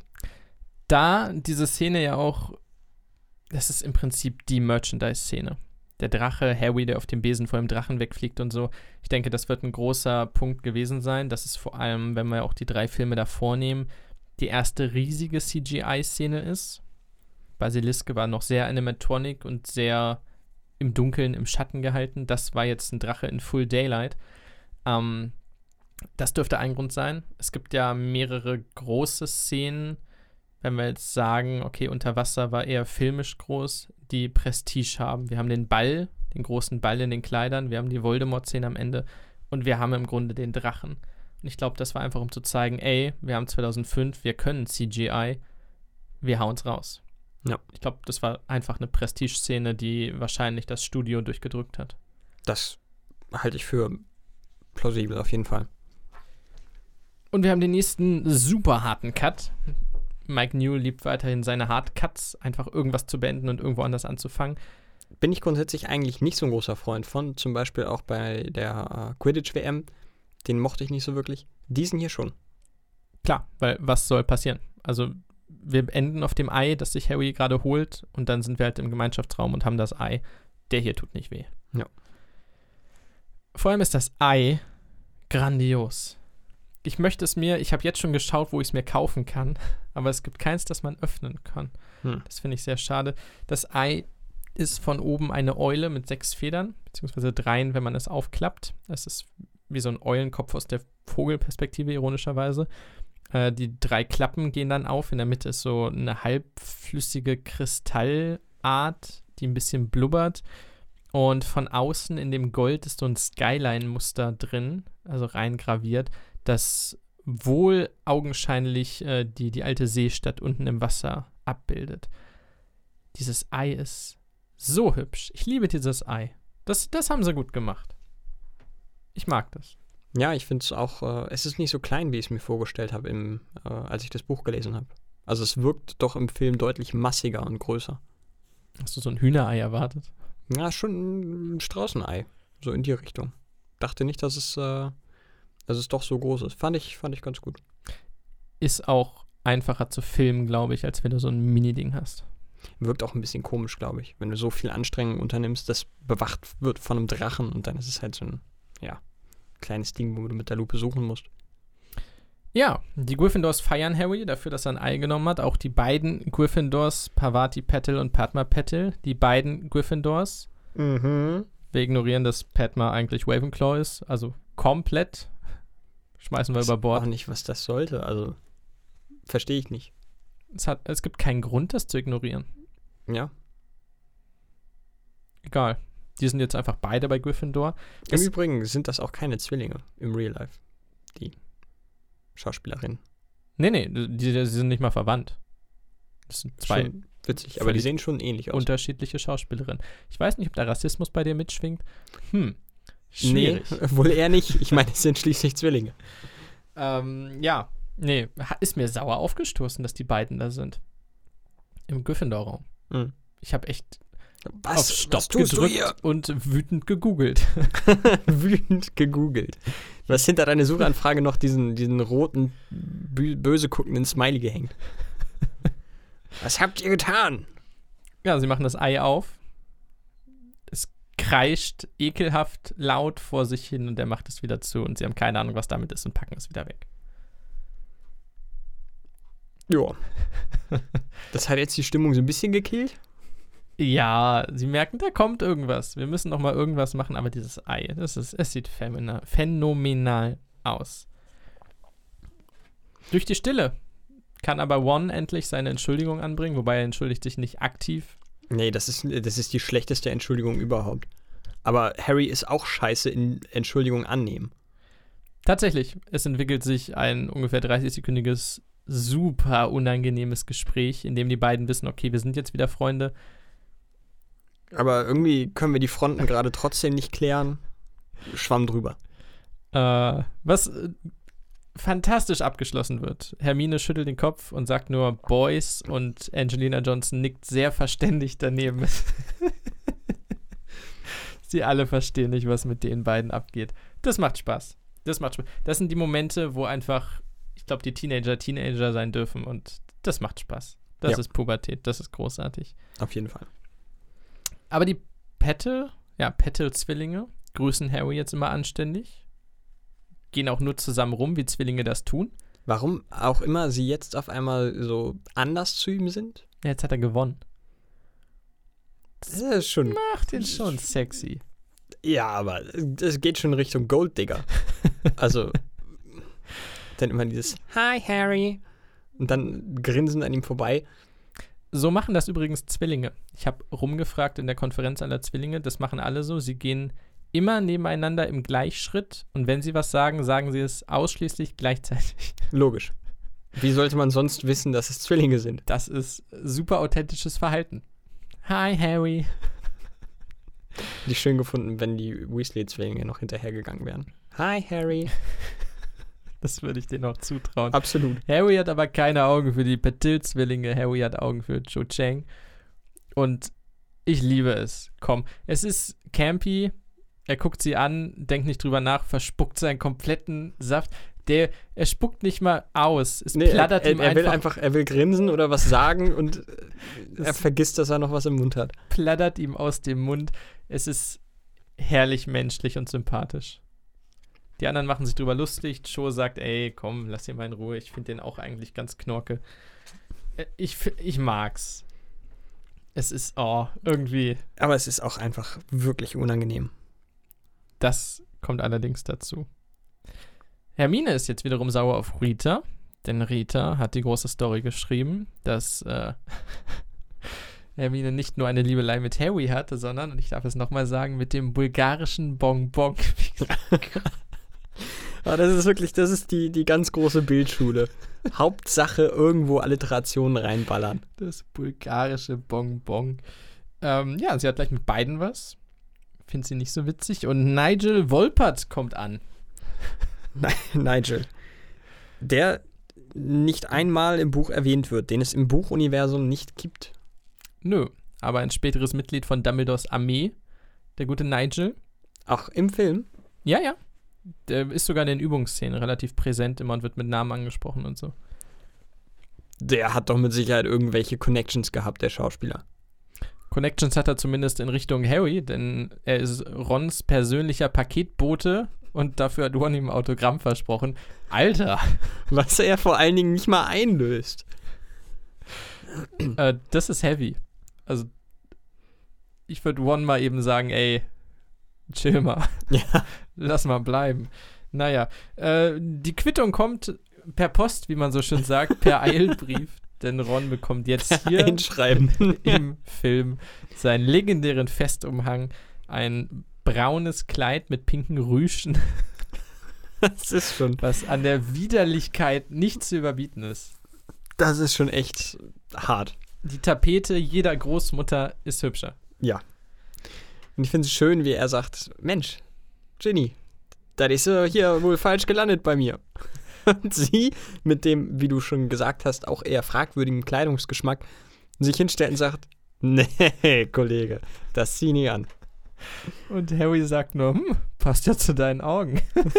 ein richtiger Penner, ey. Ich glaube, da ist er noch ein bisschen salty gewesen. Ja, da, da, ab dann sind sie quitt, sag ich mal. Das war so der letzte Move, der nötig war. Ich weiß nicht, was du hast. Passt zu deinen Augen. Äh, ja, wie asozial ist die Familie Weasley? Sie haben offenkundig Geld für die meisten Dinge. Sie haben Geld für dieses riesige orientalische Zelt. Sie haben Geld, um den meisten von ihnen wirklich hübsche Umhänge zu geben. Warum muss Molly Ron diesen widerlich scheußlichen Kleidumhang schicken, wo sie weiß, der kommt in der großen Halle an, vor allen Leuten? Es ist, grenzt schon wirklich an Mobbing. Also muss man ehrlich mal sagen. Ist das ist, Mobbing in der Familie, das ist echt hart. das ist schon heavy. Normalerweise in den Büchern ist es ja Percy, der immer gemobbt wird von der Familie. Hier ist es schon eher Ron. Das, ja, also, ja, ich habe keine Worte, das ist einfach mies. Ja. Und Hermine lacht ihn auch noch aus und sagt ganz laut am Gryffindor-Tisch, Ron, das ist dein Festumhang. Und daraufhin fangen alle an zu lachen. Und zu Also- gucken. Ron kriegt dafür, dass er so eine Diva war im ersten Film, jetzt richtig sein Fett weg. Absolut. Äh, bisschen zurecht, aber boah, irgendwo ist auch gut. Ja. Das ist schon hart. Wir schieben ein kurzes äh, Kapitel ein im Buch und zwar gehen wir in die Küche. Hermine hat ihre Hauselfen-Befreiungsfront was sehr aggressiv klingt, eher nach einer militanten Guerilla-Armee, Schon, ja. äh, aktiviert, nämlich Ron und Harry. Die auch nur mit in die Küche kommen wollen, weil es da Essen gibt. Ja, und weil Hermine sie einfach nervt und sie gar keinen Bock haben, jetzt die Hauselfen zu befreien. Ähm, es gibt ein Obstschalenporträt, wenn man durch das geht. Da haben Fred und George gesagt, gelangt man in die Küche. Da landen sie. Und da sind Dobby und Winky. Winky, die ehemalige Hauselfe von Crouch, der sie nach dem Skandalszenario am, am, bei der Quidditch-WM gefeuert hat. Und sie ist todtraurig darüber, weint nur. Und ist dem Alkoholismus verfallen in den Büchern. Ja. Da noch nicht. Also noch nicht aktiv. Ich glaube, das Ah, kommt nee, in der das Szene kommt- später. kommt später? Okay. Hier ist sie einfach nur todesunglücklich. Dobby ist happy. Dobby wurde angestellt von Dumbledore. Ähm, muss, glaube ich, trotzdem sieben Tage, ja, doch jeden Tag arbeiten und hat irgendwie einen Tag im Monat frei oder so. Konnte sie mit Dumbledore aushandeln, er mit Dumbledore aushandeln. Dumbledore wollte ihm ganze Wochenenden und volle Bezahlung geben. Dobby meinte, nee, nee, Freundchen, ich bin ein freier Elf. Ich will höchstens einen Tag Urlaub im Monat und nicht mehr als eine Goldmünze am Tag. Ha! Und daraufhin sagte Dumbledore, na gut, Ich habe auch nur ein Budget vom Ministerium, aber wenn das dein Wunsch ist, dann sei dem gestattet. Winky sagt aber, dass Crouch sagt, dass Bagman böse ist. Das ist im Buch der Hint Ludo. Ludo? Doch, Ludo Bagman. Ludo Beckman. ähm, sei nicht ganz koscher, hat ihr Herr damals gesagt. Ist im Film komplett irrelevant, da er rausfällt. Kurz dazu, sie sind nur einmal in der Bibliothek im Film, Buch sehr, sehr oft und Viktor Krumm ist da auch jedes Mal hinter Stapeln von Büchern vertieft. Und hinter diesen Stapeln von Büchern lauern dann ständig irgendwelche Mädchen, die Viktor Krumm begaffen. Deshalb ist Hermine, Bisschen nervig findet. es ist einfach anstrengend. Sie könnte sich nicht konzentrieren, wenn die da alle. Ja, sicher. Ja, sicher. Na sicher. Im äh, Lego Harry Potter Buch, äh, Spiel, äh, finde ich das übrigens ganz witzig, dass äh, der Eingang zur Küche umfunktioniert wurde. Dort ist das der Eingang zum Hufflepuff Gemeinschaftsraum. Dieses besagte Obstschalen-Porträt. Ja. Es ist halt der Hufflepuff-Gemeinschaftsraum. Ne? Ich glaube, da bin ich im Lego-Spiel nie hingegangen, weil. Warum? Wäre schon lustig, wenn es der einzige Raum wäre, in dem es keine Collectibles gibt oder so. Das ist einfach nix. Da ist auch einfach nur so ein grauer Raum. Drei Tische, zwei Stühle. Ein Bett. Ja. So. Und ein Mausoleum für Cedric Diggory, dem einzigen, der jemals was gerissen hat. Wir kommen zu einer Szene, die nicht im Buch ist, dafür im Film und die ich extrem liebe. Ja. Argus Filch setzt das alte Grammophon in Gang, plärrende klassische Musik erscheint und Minerva McGonagall ruft dazu auf. Leute, in jedem Mädchen steckt ein Schwan, in jedem Jungen ein Löwe. Lasst sie raus und tanzt. Das ist so geil. Minerva McGonagall in Black Swan. Ja, Ja, erstmal äh, ist das Grammophon der Shit. Hammer. Dieses Riesending. Es ist ungefähr so groß wie ein Raum und ich möchte es haben. Ja. Ähm, ja, links und rechts ist es, ist, das ist nicht die große Halle. Es ist die, wo vorhin auch schon die Leute ihren Namen reingeschmissen haben. Ich kann den Raum nicht ganz zuordnen. Ich hätte spontan gesagt, dass das ihr Klassenraum ist. Der ist aber sehr groß. Es ist schon mehr ein Ortsgemeinschaftshaus von der Größe. Kommt drauf an, wo. Also in meinem alten Ort war das Dorfgemeinschaftshaus kleiner als meine Schulklasse. Just saying. Ähm, ja, Fred und George haben, das habe ich mir hier nochmal aufgeschrieben. Wir haben noch nicht drüber geredet. Wir reden jetzt zum dritten Mal drüber. Ähm, Harry hat furchtbare Haare. Einfach eine Pudelfrisur. Hermine sieht fantastisch aus. Ron hat noch viel schlimmere Haare. Ron sieht wirklich, äh, also schlimmer sah er und sieht er in dieser, äh, in diesem Film oder in dieser Filmreihe nicht mehr aus. Das ist echt grauenvoll. Und in dieser Szene mit McGonagall fällt mir auf, Fred und George, ja, das ist auch grausam. Ja. Also, Aber das war, 2005 war das halt der Style. ich glaube, ich sah auch ähnlich aus. Ich definitiv auch. Trotzdem, wenn wir bedenken, dass die meisten Frisuren aus diesem Film versucht wurden, eher zeitlos zu halten, gerade ich glaube ab Teil 5 ist es komplett zeitlos, was sie für Frisuren haben, ähm, das ist dem Zeitgeist ein bisschen verfallen. Nicht nur ein bisschen. Ja, und äh, Ronald Billius Weasley darf gleich mal antreten zum Tanz. Kriegt erneut eine Kelle und wird vor versammelter Mannschaft zum Sack gemacht. und tanzt mit McGonagall. Ähm, muss auch die Hand auf ihre Hüfte legen. Dinge, und ich sag's nochmal, Pubertät, ich fühle alles. Ich wäre ich wär wahrscheinlich heulend einfach rausgelaufen, hätte Ja. ich das machen müssen. Ja, das, das wäre im Bereich des Möglichen gewesen. Auf der anderen Seite, in der Retrospektive, würde ich mein Leben, meine Lebenszeit halbieren, wenn ich mit Maggie Smith tanzen dürfte. Und ich mag es nicht mal zu tanzen. Ja. Holy fuck.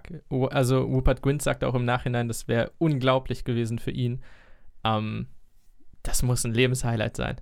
Ja, das glaube ich auch. Also Maggie Smith ist halt eine der Grand Madame. Heftigsten Schauspielerinnen, period, aller Zeiten. Wenn die dir erklärt, wie du zu tanzen hast, dann kannst du auch tanzen. Dann, oh, ja, alle sind aufgerufen, die Mädchen am Bock, springen schnatternd auf. die Jungs sehen alle aus, als hättest du denen gerade erzählt, dass, dass sie durchgefallen sind. Was schön ist, denn laut Emma Watson spiegelt das exakt ähm, das wieder, als sie behind the scenes gesagt bekommen haben als Schauspieler, sie müssen tanzen. Es war genau dieselbe Reaktion. Die Jungs sind sitzen geblieben, die Mädchen hatten richtig Bock. Ähm, macht Spaß. Neville bequemt sich dann aber doch und sagt, hey, this is my opportunity. I am going to do this. Und Und er verfällt dem Tanzfieber. was Süßes. Ja, aber auch passt. Also wenn, wenn es eine Sache gibt, in der Neville brillieren kann, dann ist es Tanzen. Das passt irgendwie. Ich finde schön, dass, dass es da so langsam beginnt, dass er so endlich mal einen eigenen Charakter bekommt, so ein paar eigene Interessen, etwas ausschert aus dem, ich bin halt auch ein Gryffindor, der als Comic Relief irgendwo im Hintergrund steht. Das finde ich ganz nett. Absolut. Und wir reden von Pubertät, wir reden davon, Leute für einen Tanzball fragen zu müssen.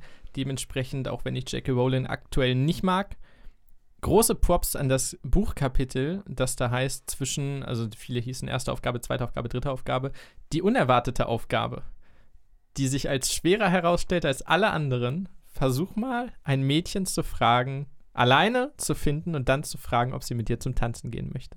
Ich habe damals in der Schule einen Tanzkurs gemacht und musste, stand ebenfalls vor dieser unerwarteten Aufgabe und kann dementsprechend aus allererster Hand sagen, dass von diesen vier Aufgaben, die er da zu bewältigen hat, dies wohl die größte war. Ey, da, äh, das war echt, das hat einen auch wirklich einige Zeit beschäftigt und es war ein verdammt schweres Unterfangen. Und genau das gleiche Problem, was Harry in äh, Hogwarts da beschreibt, dass sie wirklich ständig in Gruppen unterwegs sind. Wie soll man denn da eine einzelne fragen, ohne das vor versammelter Mannschaft zu machen, weil das, das ist ja, das ist ja nochmal schlimmer. Vor allem, wenn sie Nein sagt. Ja, Das ist ja das da Problem. kannst du nach Hause fahren. Zu den Dursleys. kannst sagen, so, das war's, ich bin jetzt kein Zauberer mehr. Also das ist, äh, Bleibt das ist in der eine Besenkammer jetzt. Besenkammer ist okay für mich. Ja, hier brauche ich, hier kann ich gar nicht tanzen, deswegen ist das alles okay hier. Ähm, ja. Nee. Also, wie gesagt, Tanzbälle, und das ist ein ganz großes Ding. Das ist in der Schule ein großes Ding. Ich weiß es bei meinem Abiball. Das wird auch hier am Ende rauskommen. Mein Tipp, wenn ihr noch halbwegs jung seid, macht euch keine Gedanken darüber, plant nichts für diesen Abend, nehmt euch nichts vor, was ihr unbedingt machen wollt oder so und macht euch keinen zu großen Kopf. Ich weiß aber auch, man macht es sich sowieso und es ist so schön eingefangen in diesem Film. Ah, Ich bin nur froh, dass mein Abiball besser war als dieser große Ball hier in Harry Potter. Oh, meine auch. Ähm, ja, wir kürzen das Ganze kurz ab, indem Hagrid seine Riesenstory erzählt. Das ist im Buch ein großes Ding. Er trifft sich mit Madame Maxime und äh, sagt ihr, dass er ein Riese wäre. Und sie kommen sich ein bisschen näher und es ist mehr eine harmlose Plauderei, in der klar wird, dass sie wahrscheinlich auch eine Riesin ist. Wobei sie sehr, sehr angefressen ist. Das, äh, oder sprichst du gerade von der, äh, von der Filmszene? Vom Film. Vom Film, okay. Ähm, ganz normale Konversation, sie kommen sich näher. Hagrid checkt es nicht ganz, redet immer weiter, während sie ihn doch ein bisschen mehr zu mehr verführen möchte. Alles okay. Danach ist der Arc beendet. Im Buch, soll ich kurz? Sehr gerne. Ja. Ähm, Im Buch ist es so, während der Party bekommt Rita Kimkorn mit, also während des Balls, dass Hagrid ihr sagt, Madame Maxime, dass er ein Halbriese ist, weil er davon ausgeht, dass sie ebenfalls Halbriesin ist. Sie sagt, sie hätte nur sehr, sehr, sehr dicke Knochen. Große Knochen. mm. Ähm, alles klar, wunderbar.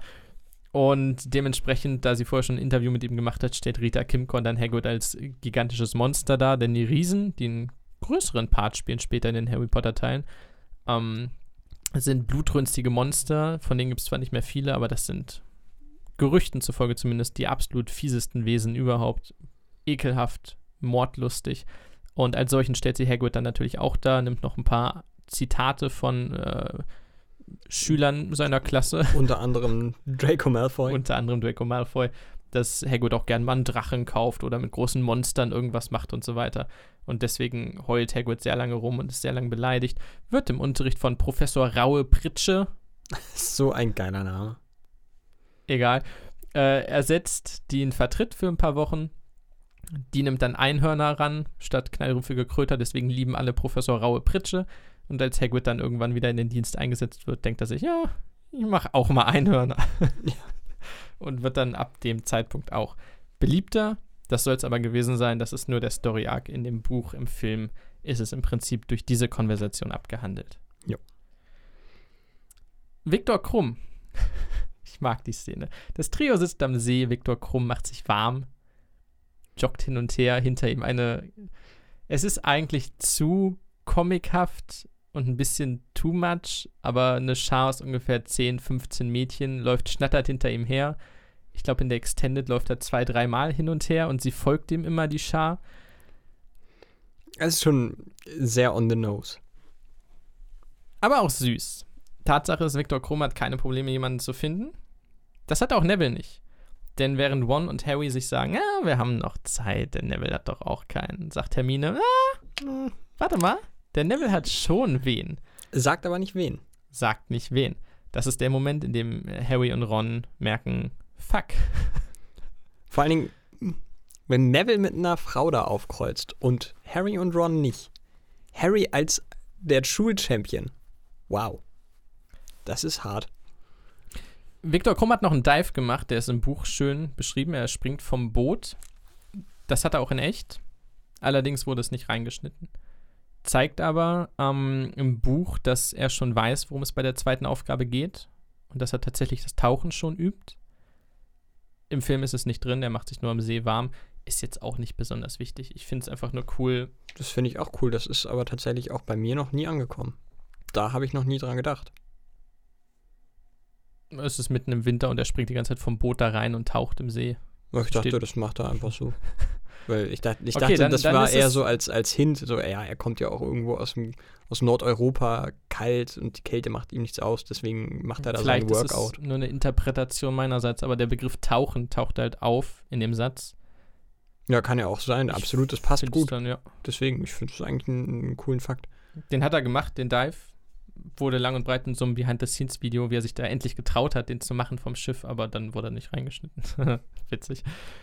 Ähm, wir haben zwei Extended-Szenen, die ja hätten auch nicht wehgetan. Das denke ich mir immer bei Extended. Dann schneidest du sechs, sieben Szenen raus, die irgendwie sieben Minuten dauern. Okay, aber der Film dauert eh 2,37. Warum dauert er nicht 2,44 und du lässt sie drin? Naja, äh, in der ersten sind es drei Bulgaren oder drei Durmstrang-Schüler, äh, die hochoffiziell mehrere Hogwarts-Schülerinnen approachen, sich steif verbeugen. Da nimmt der eine die Hand von der Hogwarts-Schülerin, fragt sie, möchtest du meine Tanzpartnerin sein? Küsst die Hand, nickt nochmal steif und geht wieder weg. Und dann sind die halt zusammen Tanzpartner. Und Harry und Ron sind daneben und denken sich, hm, das ist so einfach. Scheiße. Andere machen es doch auch. Die zweite Szene ist wie Harry, der auch im Buch alle anderen, also Leute fragen ihn, er lehnt die ab, weil er unbedingt Show will. Stimmt, da war was. Im Buch wird er ja des Öfteren mal angesprochen. Äh, Vor allen Dingen auch von Jüngeren. Was er Denn es zum gibt, Teil aber auch wirklich assi ablehnt. ja, es gibt äh, eine Altersbegrenzung beim Ball. Lass mich nicht lügen, 16, 15, keine Ahnung. Und äh, für den Rest kannst du nur mit Auf- auf- oder mit Tanzpartner dahin. Genau, wenn dein Partner alt genug ist und du quasi das Anhängsel bist. Ähm, er lehnt aber andere ab im Buch. Im Film wird das nicht deutlich, aber es ist klar, er will unbedingt Cho. Das ist auch die zweite Extended-Szene. Die ist ganz, ganz kurz. Da steht er auf einer Treppe und möchte Cho gerade ansprechen und Hallo Cho, hi. Und dann kommt aber gleich eine Gruppe und Cho geht mit den Leuten wieder weg und er hat wieder die Chance vertan. Wird später auch anders deutlich. Was aber auch eins zu eins eine äh, Szene aus dem Buch ist. Kommt das auch so vor. Und das ist ein Problem. Denn irgendwann sind die hübschen Mädchen alle weg. Wow, klingt jetzt hart. Das ist Assi. Das, ist, das steht, glaube ich, wörtlich im Buch.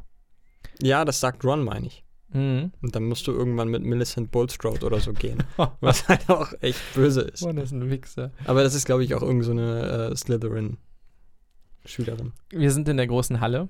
Es ist, ich weiß nicht, was es ist, eine AG, Freistunde. Sie lernen alle unter Snapes Aufsicht. Snape hat die, die Pausenaufsicht sozusagen. Fred angelt sich Angelina Johnson. Aber auf so eine legendäre Art und Weise. Ja, äh, nimmt er eine Papierkugel? Ich weiß, mit irgendwas wirft er Ich, sie ab. ich, er, er nimmt eine Papierkugel, meine ich, ja. Genau, weil Ron und Harry fragen sich wieder, hm, warum haben wir keine Tanzpartner? Und dann macht sich Fred über sie lustig und Ron sagt, ah, du hast doch auch noch keinen. Fred überlegt kurz, stimmt, habe ich nicht, nimmt eine Papierkugel, wirft Angelina Johnson ab, macht kurz mit seinen Händen eine Tanzbewegung, sie nickt und er grinst noch frech Richtung Ron. Das ist halt echt so. Ja, gut. Vielen Dank für das Gespräch. einfach kann es gehen, vor allem für Angelina Johnson, die später George heiratet. Nice. Irgendwas, die sehen ja eh gleich aus, also wen du davon jetzt hast, meine Güte. Ja. Ja, Ron ist jetzt völlig verzweifelt und nimmt seinen aller, allerletzten Strohhalm an und fragt Hermine. Im, Im Buch sagt er das so schön. Hermine, du bist doch ein Mädchen. Woraufhin sie sehr, sehr schnell, sehr schnippisch reagiert und sagt, ach, ist dir das auch schon aufgefallen? Und davon stürmt. und sagt, dass sie schon wen hat. Auch wenn sie es nicht glauben, aber sie hat tatsächlich wen. Was Ron bis zum Ball bezweifeln wird. Sogar noch bis ganz kurz bevor der Ball beginnt. Und äh, Sogar während des Balls, während sie einläuft, behauptet er steif und fest, es wäre nicht Hermine. das naja. sehr hart verdrängt. Wir kommen zu einem der besten Comic-Momente des Films, zu einem der besten. Also sogar eigentlich einem der witzigsten Momente der ganzen, des ganzen Franchise. Denn während diese gesamte Tanzdiskussion stattfindet, ist da Alan Wickman im Hintergrund, der ihn erst mit den Büchern gegen den Kopf haut, sie dann einmal auf, ich glaube doch einmal aufs Papier drückt und dann zum Ende, weil sie immer noch nicht aufhören zu reden, nimmt er seine beiden Hände in die Luft, zieht mit spitzen Fingern seine Ärmel leicht runter, um mehr Freiheiten zu haben, greift sie sich und drückt ihre Köpfe nochmal Richtung Schulaufgaben. Es ist so wunderbar. Das ist britischer Humor in allerfeinster Form. Ich, wow. Auch diese Szene ist nicht im Buch, aber sie ist legendär. Ja, also äh, oh, oh, einfach gut. Es ist einfach gut. Tatsache ist auch, Alan Wickman, Delivert das so gut. auch wenn er böse ist, ja, am Ende gibt es einen Twist, er ist grundsätzlich böse gegenüber denen. Und er ist ein Fiesling, er ist eher ein Antagonist in den Film. Das schadet seinem Ruf nicht. Ähm, er schafft es, diese lächerliche Komödienszene so rüberzubringen, dass du danach nicht denkst, oh, der ist jetzt für mich gestorben, der ist ab jetzt ein Witzbold, sondern dass es so verknüpft, dass er als Fiesling diese Comedy-Aktion macht und sie immer wieder auf dieses Papier drückt. Es macht großen Spaß. Absolut. Und es gibt fantastische Behind-the-Scenes-Fotos, wo die alle zusammen einfach lachen in den Drehpausen und ach. Das ist schon schön. Alan Wickman, gepriesen seist du. Wir haben für mich einen den, der schönsten Shots des Films, doch, ich möchte es so sagen, denn die Eulerei hatten wir vorhin schon. Jetzt wird sie aber noch genauer verortet. Wir sehen nämlich die, die Linie, die Alfonso Cuarón gezogen hat im vergangenen Teil von weiter weg. Ganz links ist der Innenhof mit dem, mit dem Glockenturm, dann die lange Brücke, der Steinkreis, der runter zu Hagrid führt. All diese Verknüpfungen, die er geschaffen hat. Und jetzt geht die Kamera aber in die andere Richtung raus und wir sehen, wenn du von der Brücke in Richtung Steinkreis gehst und dann nach rechts kommst du zur Eulerei. Und das finde ich, das, das fand ich einfach hübsch. Das, das, was Coron geschaffen hatte, genutzt und erweitert wird, um die nächste Verbindung, quasi den nächsten Pfad zu öffnen zur Eulerei. Absolut. Und das war auch wichtig, weil ich glaube, wenn, wenn sie jetzt nochmal mit einem anderen Grundschnitt von Hogwarts-Ländereien angekommen wären, dann hätte jeder was anderes gemacht, dann hättest du von Hogwarts an sich nur so ein relativ abstraktes Bild. So haben sie das einfach etabliert, weiter gefestigt und das war jetzt Kanon und so wird das jetzt gemacht. Das ist äh, wichtig und finde ich, find ich gut. Noch besser ist, was passiert. Es gibt fast einen Jumpscare. Harry ist in der Eulerei und Joe kommt. Und es, okay, ich fühle diese Szene. Ich fühle sie zu 100%. Wir haben zwei Leute, die sich durchaus mögen, die auch miteinander zum Ball gehen würden unter anderen Bedingungen, die erstmal gegeneinander laufen, super unangenehm. Sie versuchen drei, vier Mal aneinander vorbei, gehen aber immer in die gleiche Richtung. Unfassbar unangenehm. Gehen dann aneinander vorbei und dann fällt Harry ein, er könnte sie doch noch fragen, wie es denn ist, ob sie Bock hätte. Er brüllt sie an. Do you want to do it with me? Dabei kreischen auch irgendwelche Eulen. Sie guckt ihn völlig verdattert an. Was? Und er wiederholt es. Möchtest du mit mir zum Ball gehen? Und sie, äh, jein. Ja, schon, aber ich hab schon wen. Ich gehe schon mit wem.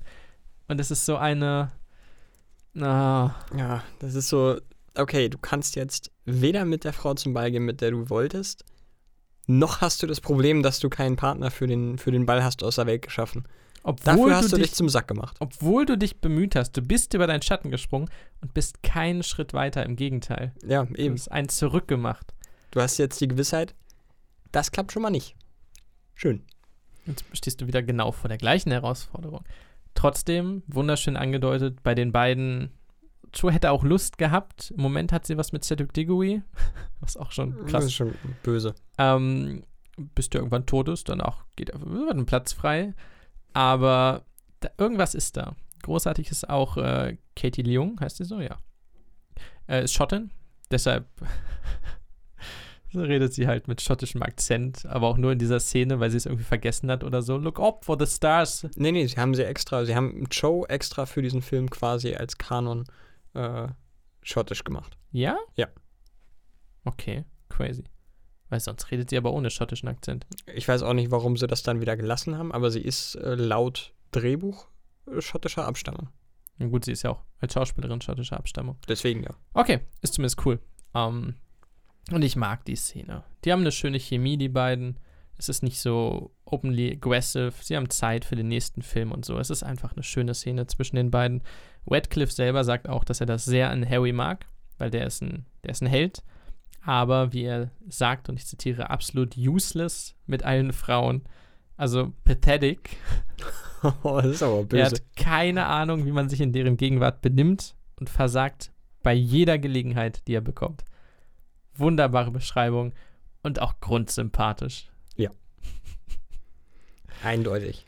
Oh, wie er sie anbrüllt und die Eulen kreischen dann noch und schaut Das ist im Deutschen gar nicht so heftig. Also im Deutschen brüllt er sie gar nicht so doll an. Okay, im Englischen ruft er es heraus. Und sie ist einfach nur, hä? Was? Ja, Oh, du bist zu. Joe und Harry, mein, mein persönlicher, mein Chip, Chip sagt man, ne? Ich glaube ja. Ich schippe die. nee, ich schippe die nicht. Ich mag Joe nicht. Okay, wow. Dann, ähm, ja, Ron hat, ist auch über seinen Schatten gesprungen, hat die hypnotische Wähler abstammende Fleur de la Cour gefragt und wird zurück in den Gryffindor-Raum gestützt. Hat nicht mal die Antwort abgewartet. Ich kann mir nämlich fast vorstellen, dass nach der zweiten äh, Aufgabe er eine Chance gehabt hätte. Natürlich wird er so keine Chance gehabt haben. Was ich aber so geil finde, ist der Burn von Hermine. irgendwer, ich weiß gar nicht mehr, wer es war, irgendwer fragt, und was hat sie geantwortet? Ja, was wohl? das ist so böse. Und dann ist sie aber ganz kurz, Moment, sie hat auch Nein gesagt, oder? Ja. Und da ist schon so, okay, ich hab Viktor Krumm, aber ich will jetzt auch nicht, dass du Fleur de la Cour bekommst. Das, nee. Das wäre nee, aber nee, nee. auch für die Story irgendwie kacke gewesen. So, oh Mensch, die drei haben drei andere Hauptcharaktere als Partner? Hm, ist ja komisch. Ja, aber One ist halt auch der Loser, ne? Also, sorry, aber das ist sein Gimmick. Ja. Es ist eine tolle Szene. Wir haben einen nächsten schönen. Ich, ich mag's. One sagt völlig gedankenversunken: She walked by. I like it when they walk. Und Harry nickt einfach nur so, ja, ich auch. Ich mag's, wenn sie gehen. Gehen. Es, Mann, Pubertät. War, war irgendwie auch eine coole Zeit damals. Ja. Es ist alles sehr aufregend. Tja, und dann kommen die Petal-Zwillinge rein. Beide in diesem Fall von Gryffindor. Ich glaube, im Buch ist eins, äh, ist eine der Schwestern mit wem anders unterwegs und Harry holt sich halt sie und fragt schon mal, ob die andere mit One gehen möchte. Genau. Ähm, offscreen aber. Er sagt nur, hey. Und Ganz geht dann genau. hinterher und wir wissen jetzt, okay, er hat sie gefragt und er hat sie wohl bekommen. Aber man hätte zeigen können. Ja. Dann macht das schon. Das wäre so ein Moment gewesen, wo Harry tatsächlich souverän ist. Oder wo er sagt, okay, so ich ergreife jetzt die Initiative. Ron hat gerade komplett verkackt, noch viel mehr als ich. Dann muss ich jetzt ran. Ich fände es, es wäre wär ein schöner Moment gewesen, um ihm mal zu zeigen, er kann es auch, wenn er sich zusammenreißt. Ja, das stimmt. Vor allen Dingen, wenn er nicht ganz so nervös ist. Ich glaube, wenn die Patils so böse das klingt, ihm eine Abfuhr erteilt hätten, hätte er auch gesagt, so ja, dann halt nicht. Außerdem haben sie ja ohnehin schon sehr offensiv mit ihm geflirtet. Hi, Harry. Hi, Harry. und wir gehen Colin Creevy nur weiblich. zum letzten für heute. Wir schließen ab mit dem großen Weihnachtsball. Ach, ist das toll. Ich habe hier nochmal noch mal separat stehen. Wir haben es vorhin schon mal angesprochen, aber Ron mit dem Umhang auflaufen zu lassen, grenzt seitens der Weasleys auch an Mobbing. Es grenzt nicht an Mobbing, es ist eine absolute Demütigung. Ja. Also wäre er nackt da gewesen, wären die Leute weniger angewidert gewesen als von diesem Umhang. oh, die Halle sieht großartig aus. Es ist fast kein CGI außer die Decke. Sie haben die gesamte Halle in Silber verkleidet, weil ihnen aufgefallen ist, okay, graue Steine ist jetzt ein bisschen blöd für einen festlichen Ball. Die Vorhänge sind aus Silberstoff. Sie haben jeden einzelnen Stein in Silber verpackt, jede Statue, abgesehen von den Eisstatuen.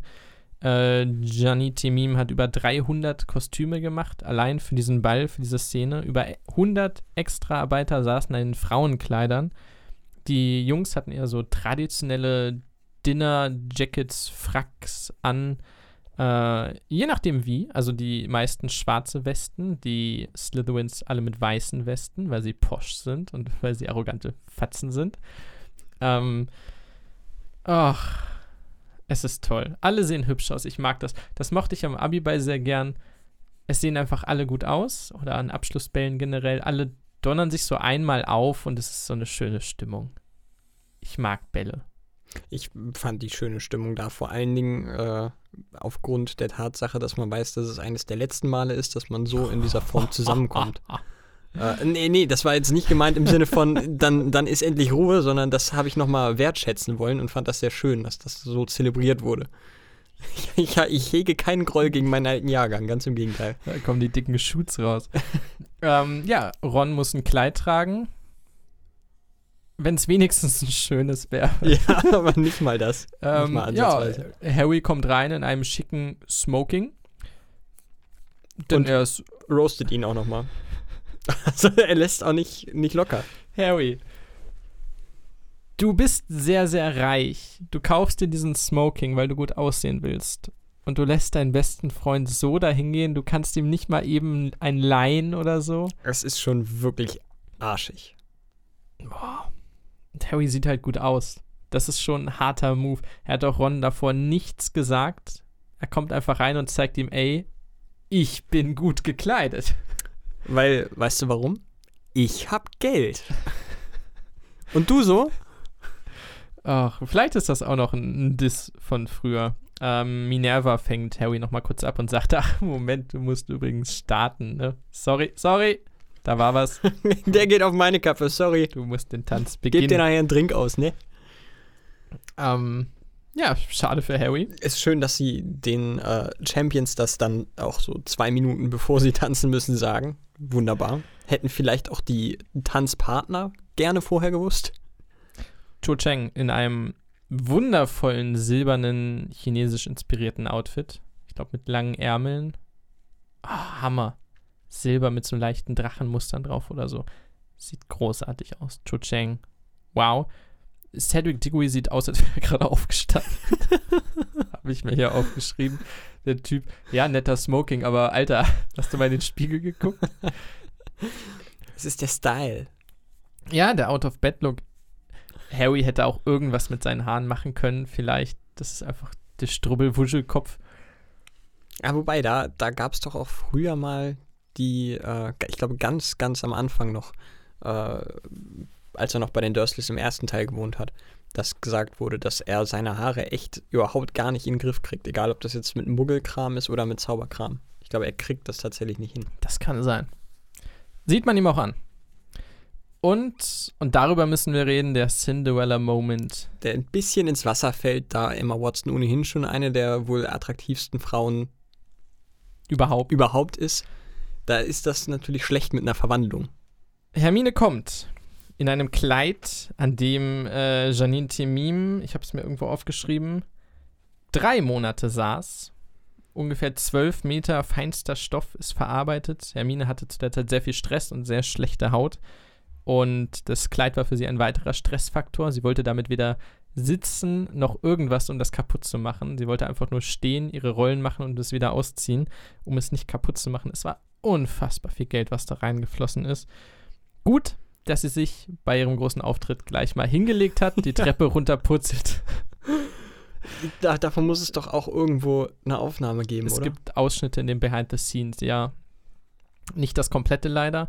Also folgender Moment, sie hat ein wundervolles rosanes Kleid an mit, ähm, jetzt müsste ich Ahnung von Kleidern haben. Unten wälzt es sich so und hat so viele. es ist wälzig. Es sieht gut aus. äh, tolle Ohrringe, tolle Kette. Wow, sie sieht fantastisch aus. Problem ist, Hermine sah schon vorher fantastisch aus.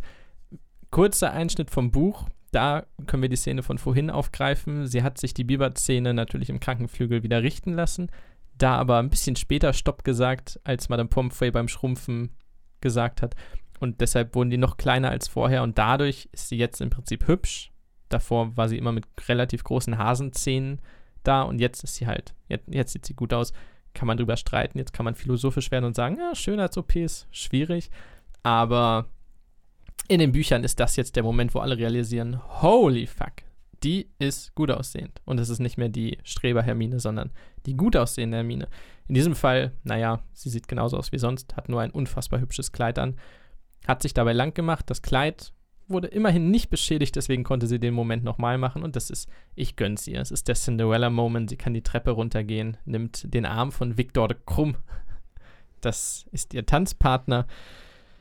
Och, es ist hübsch. Es fühlt sich einfach gut an. Die Durmstrang-Outfits sind on fleek. Rot mit so einem seitlichen Schulterpelz-Cape. Ich find's geil. Da sehe ich mich.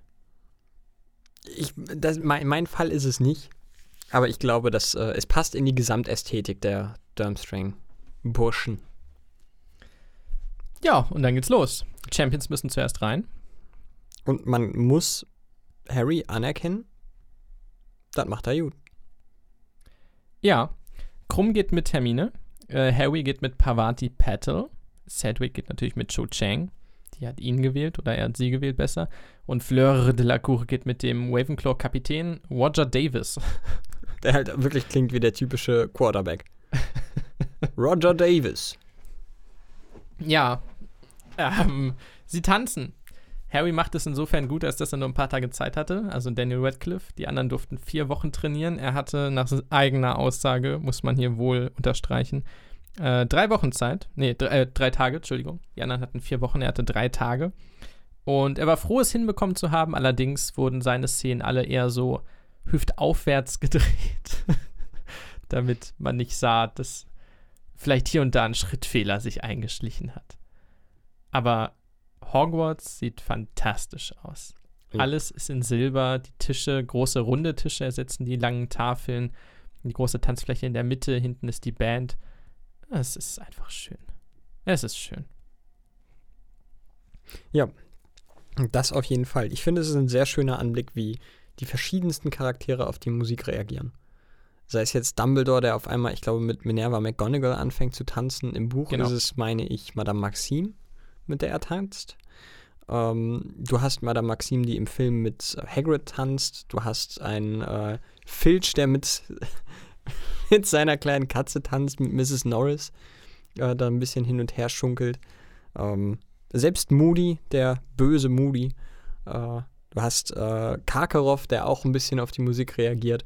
Das fand ich schön, dass das wirklich quasi jeder macht. Und der Reveal, mit wem denn der gute Neville auf dem Ball ist.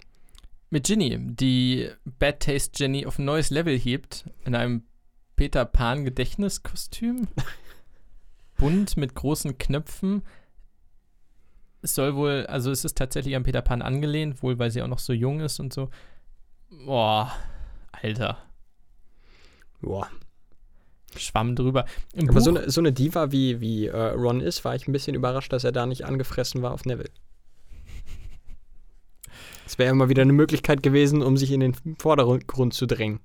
Tatsächlich. Im Buch tanzt Albus sowohl mit, also seine eigentlich Partnerin ist Professor Sprout, aber er tanzt natürlich auch mit Madame Maxime. Minerva McGonagall ist die Tanzpartnerin von Ludo Bagman. Ähm, Draco Malfoy tanzt mit Pansy Parkinson. Die ja, glaube ich, auch äh, später dann. Ist sie das nicht? Knick, knack, knick, knack. Oh. Ich glaube, die heiraten nicht. Das steht immer überall. Die sind zusammen, aber ich glaube, die heiraten nicht. Werden wir später rausfinden. Ja. Und äh, Mad-Eye Moody mit der Astronomielehrerin Aurora Sinistra. Was erstmal ein Badass-Name ist. Das ist ein ziemlich cooler Name. Aber ja, ich mag's. Der eine Moody übrigens auch wieder mit der zischelnden Zunge. Dann kippt da nochmal ein bisschen Saft nach, für die, die es bisher noch nicht verstanden haben, dass es da eventuell einen Zusammenhang gibt. Und es ist schön. Es ist schön, das machen sie gut, vor allem nachdem so diese zitternden 10 Sekunden Einzeltanz überstanden sind und die anderen Paare langsam die Tanzfläche füllen. Ist eine Erleichterung, sag ich mal. Fühlt sich nicht mehr ganz so unangenehm an. Auch das wieder ein absoluter relatable Moment bezogen auf den äh, auf die Eröffnung des Abiballs. Ich denke mal, das wird da bei dir nicht anders gewesen sein. Nein, äh, da komme ich gleich noch zu bei der Aftershow-Party. Aber in Gruppenframes, das ist sehr schön. Äh, denn sie haben wohl auch die, die Gruppen aufgenommen, ne? logischerweise beim Tanzen. Und da waren nicht alle vielleicht hundertprozentig in Character. Zumindest sehen wir einen sehr, sehr gelösten und lachenden Draco Malfoy, der mit einer Bobaton tanzt, die von Danielle Crockford gespielt wird. Der hat einfach Spaß, der Junge. Ja. Also, wer mal möchte, einfach mal reinschalten und irgendwo Pause drücken. Da ist Draco Malfoy, der wirklich tanzend und lachend durch die Gegend hüpft und einfach mal vergessen kann, dass sein Vater ein Neonazi ist. Und er auch. Und er technisch gesehen auch, ja. Das ist, das ist sehr, sehr hübsch. Ich mag die gesamte Szene. Was ich auch, also Snape ist da, tanzt aber nicht. Im Buch ist er nicht da. Und da habe ich eine sehr große Liebe für diesen Menschen.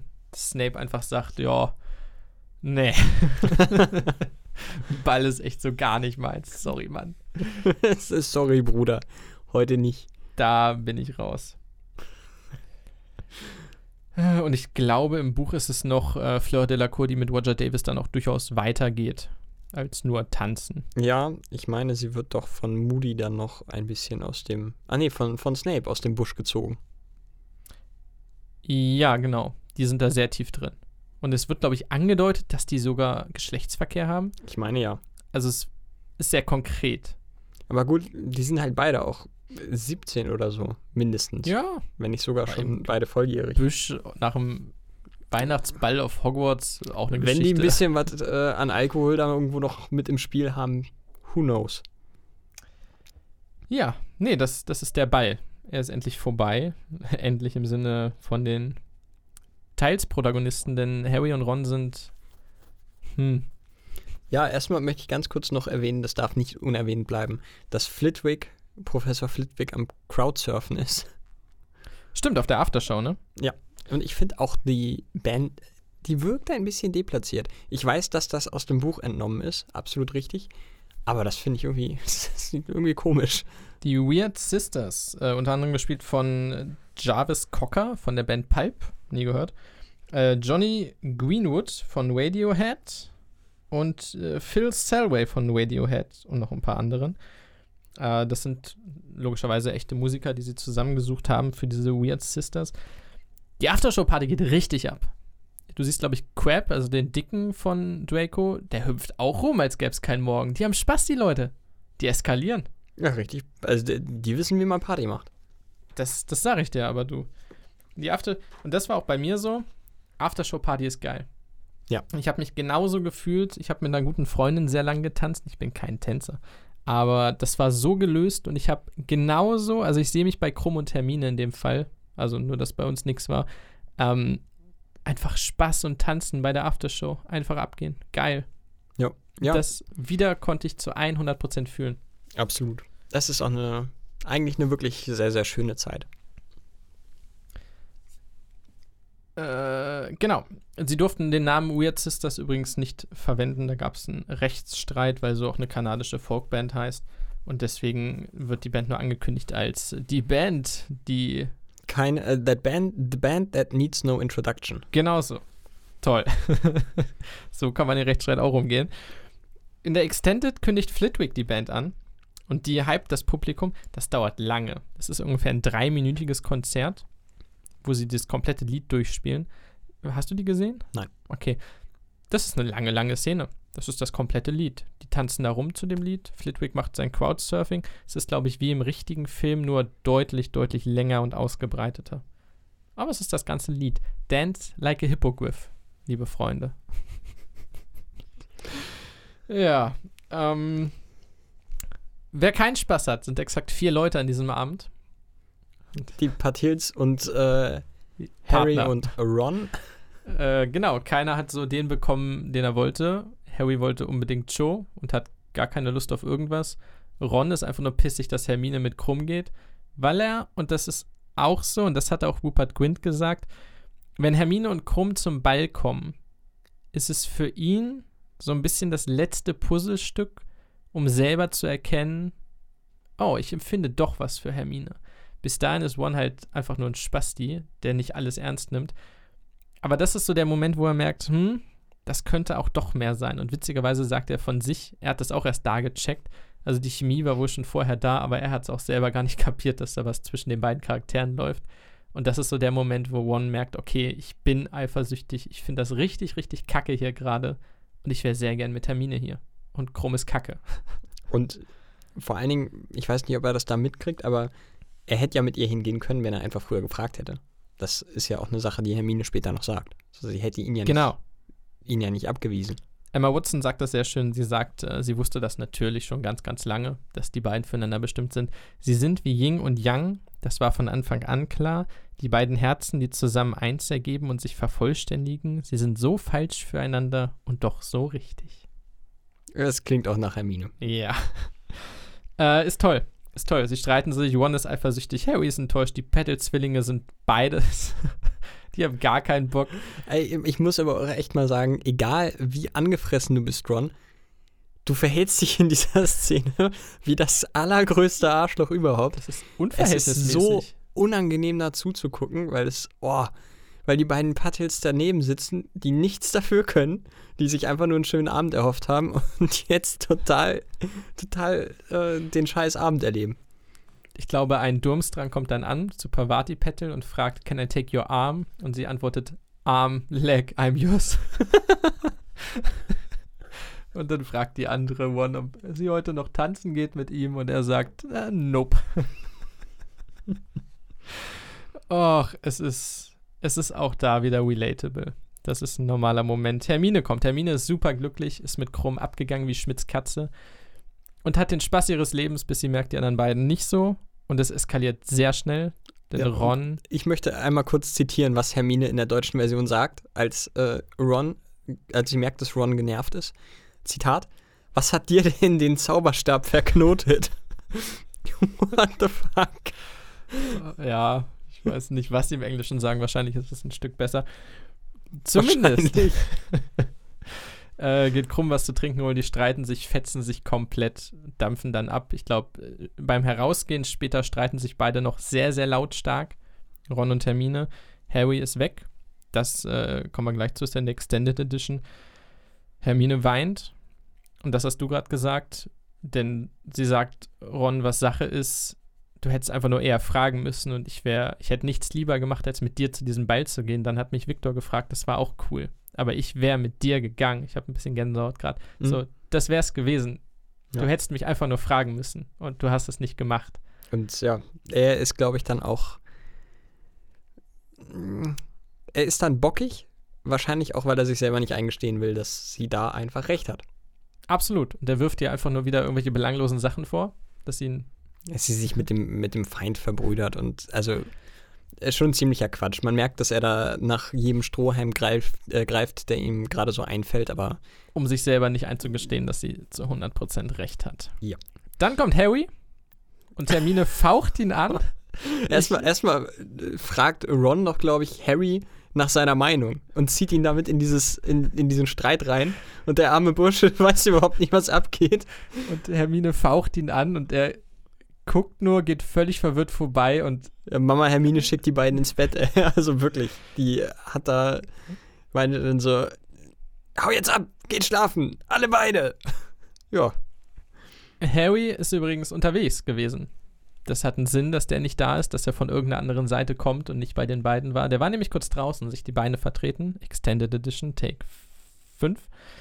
Ähm, er war nämlich in dem Innenhof. Und zwar stehen da die ganzen Kutschen, wo die Leute gekommen sind mit, teilweise von unten vom Schiff und so weiter. Das sind ganz viele kleine Kutschen.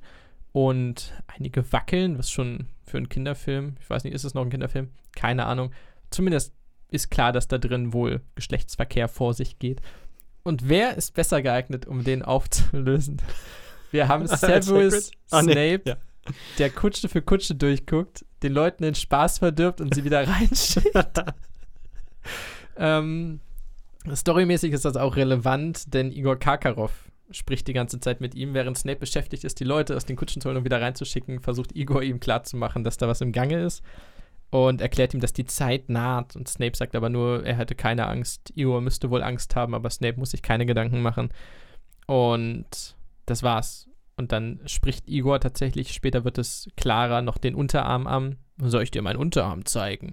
Und Snape sagt nur, ja, komm, lass, lass bleiben. lass, lass Ähm, stecken, Kollege. Harry macht daraus natürlich wieder Eavesdropping und hört mal so ein bisschen zu. Und ganz am Ende trennen sich Igor und Snape wieder und Harry sieht aber noch ganz hinten, dass Mad Eye Moody mit seinem magischen Auge auch zugeschaut hat. Und die beiden im Blick hat. Wo man natürlich immer noch denkt, falsche Fährte, höhö, Karkaroff ist es. Vielleicht noch Snape, wahrscheinlich Karkaroff. Wer ist hier der Böse? Hm. Ja, nach dem vierten Film muss es ja irgendwann mal wieder Snape sein. Und von da kommt Harry halt wieder zurück zu den anderen, wird von Hermine zusammengeschissen, von Ron mit reingezogen und ist einfach nur, Alter, was? Was, was habe ich jetzt? Äh, egal. Ach, Hammer. Und damit endet unsere heutige Folge, liebe Freunde. Wir bleiben unter zwei Stunden. Das machen wir nur für euch. Und wir hoffen, ihr hattet Spaß. Wir haben viel durchbekommen. Wir haben den Ball abge... Wir Die haben natürlich wie vor zwei Wochen auch noch. eine Topliste. Irgendwann werde ich mir das mal merken müssen. Vielleicht in zwei Wochen.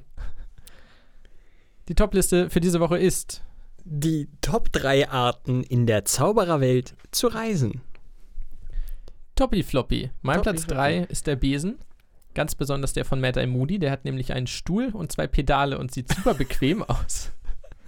Oh, das klingt auch nach ihm Der irgendwie. sitzt da so drauf, ganz entspannt und das sieht einfach schön aus. Das sieht einfach bequem. Mein Platz 3 ist das äh, klassische Flohpulver.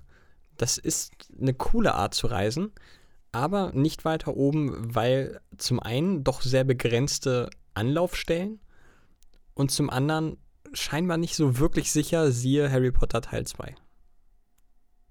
Tatsache. Wäre mir zu riskant. Nee, nee, nee.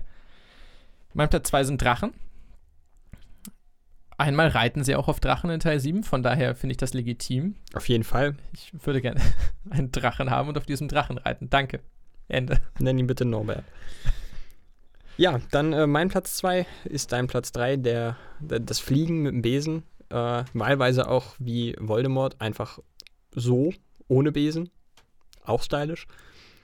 Ja, ja, was soll man dazu sagen? Das ist quasi das Äquivalent zum Auto. Absolut. Mein Platz 1 ist das Apparieren. Es ist so großartig. Es ist so, wenn sich Menschen wünschen, oh, was will ich, ich will mich teleportieren können oder so. Das ist das. Du verschwindest hier und tauchst da auf. Es sieht phänomenal aus. Am Anfang ist es noch sehr dieses im Wirbel verschwinden, später ist es mehr so ein weißer Dampf quasi, so ein Puh. Es ist so hübsch. Auch die Todesser haben das, du hast es gerade gesagt, ich glaube, die fliegen dann eher rum, aber bei denen ist das Apparieren halt schwarz und ach, es ist einfach toll. Wie gern würde ich mich apparieren können. Du denkst an irgendeinen Ort, denkst dran und bist da. So, das ist einfach OG.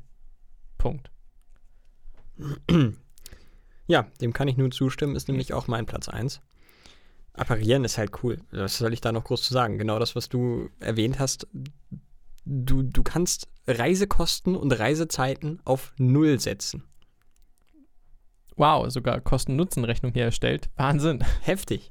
Da merkt man wieder, ich bin der ausgebildete Kaufmann.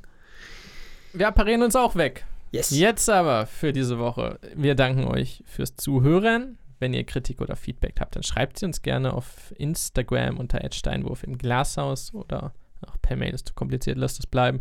Aber schreibt uns eine Bewertung, das wäre sehr schön auf Apple oder Spotify oder sonst wie. Gebt uns fünf Sterne, wenn ihr zu faul seid.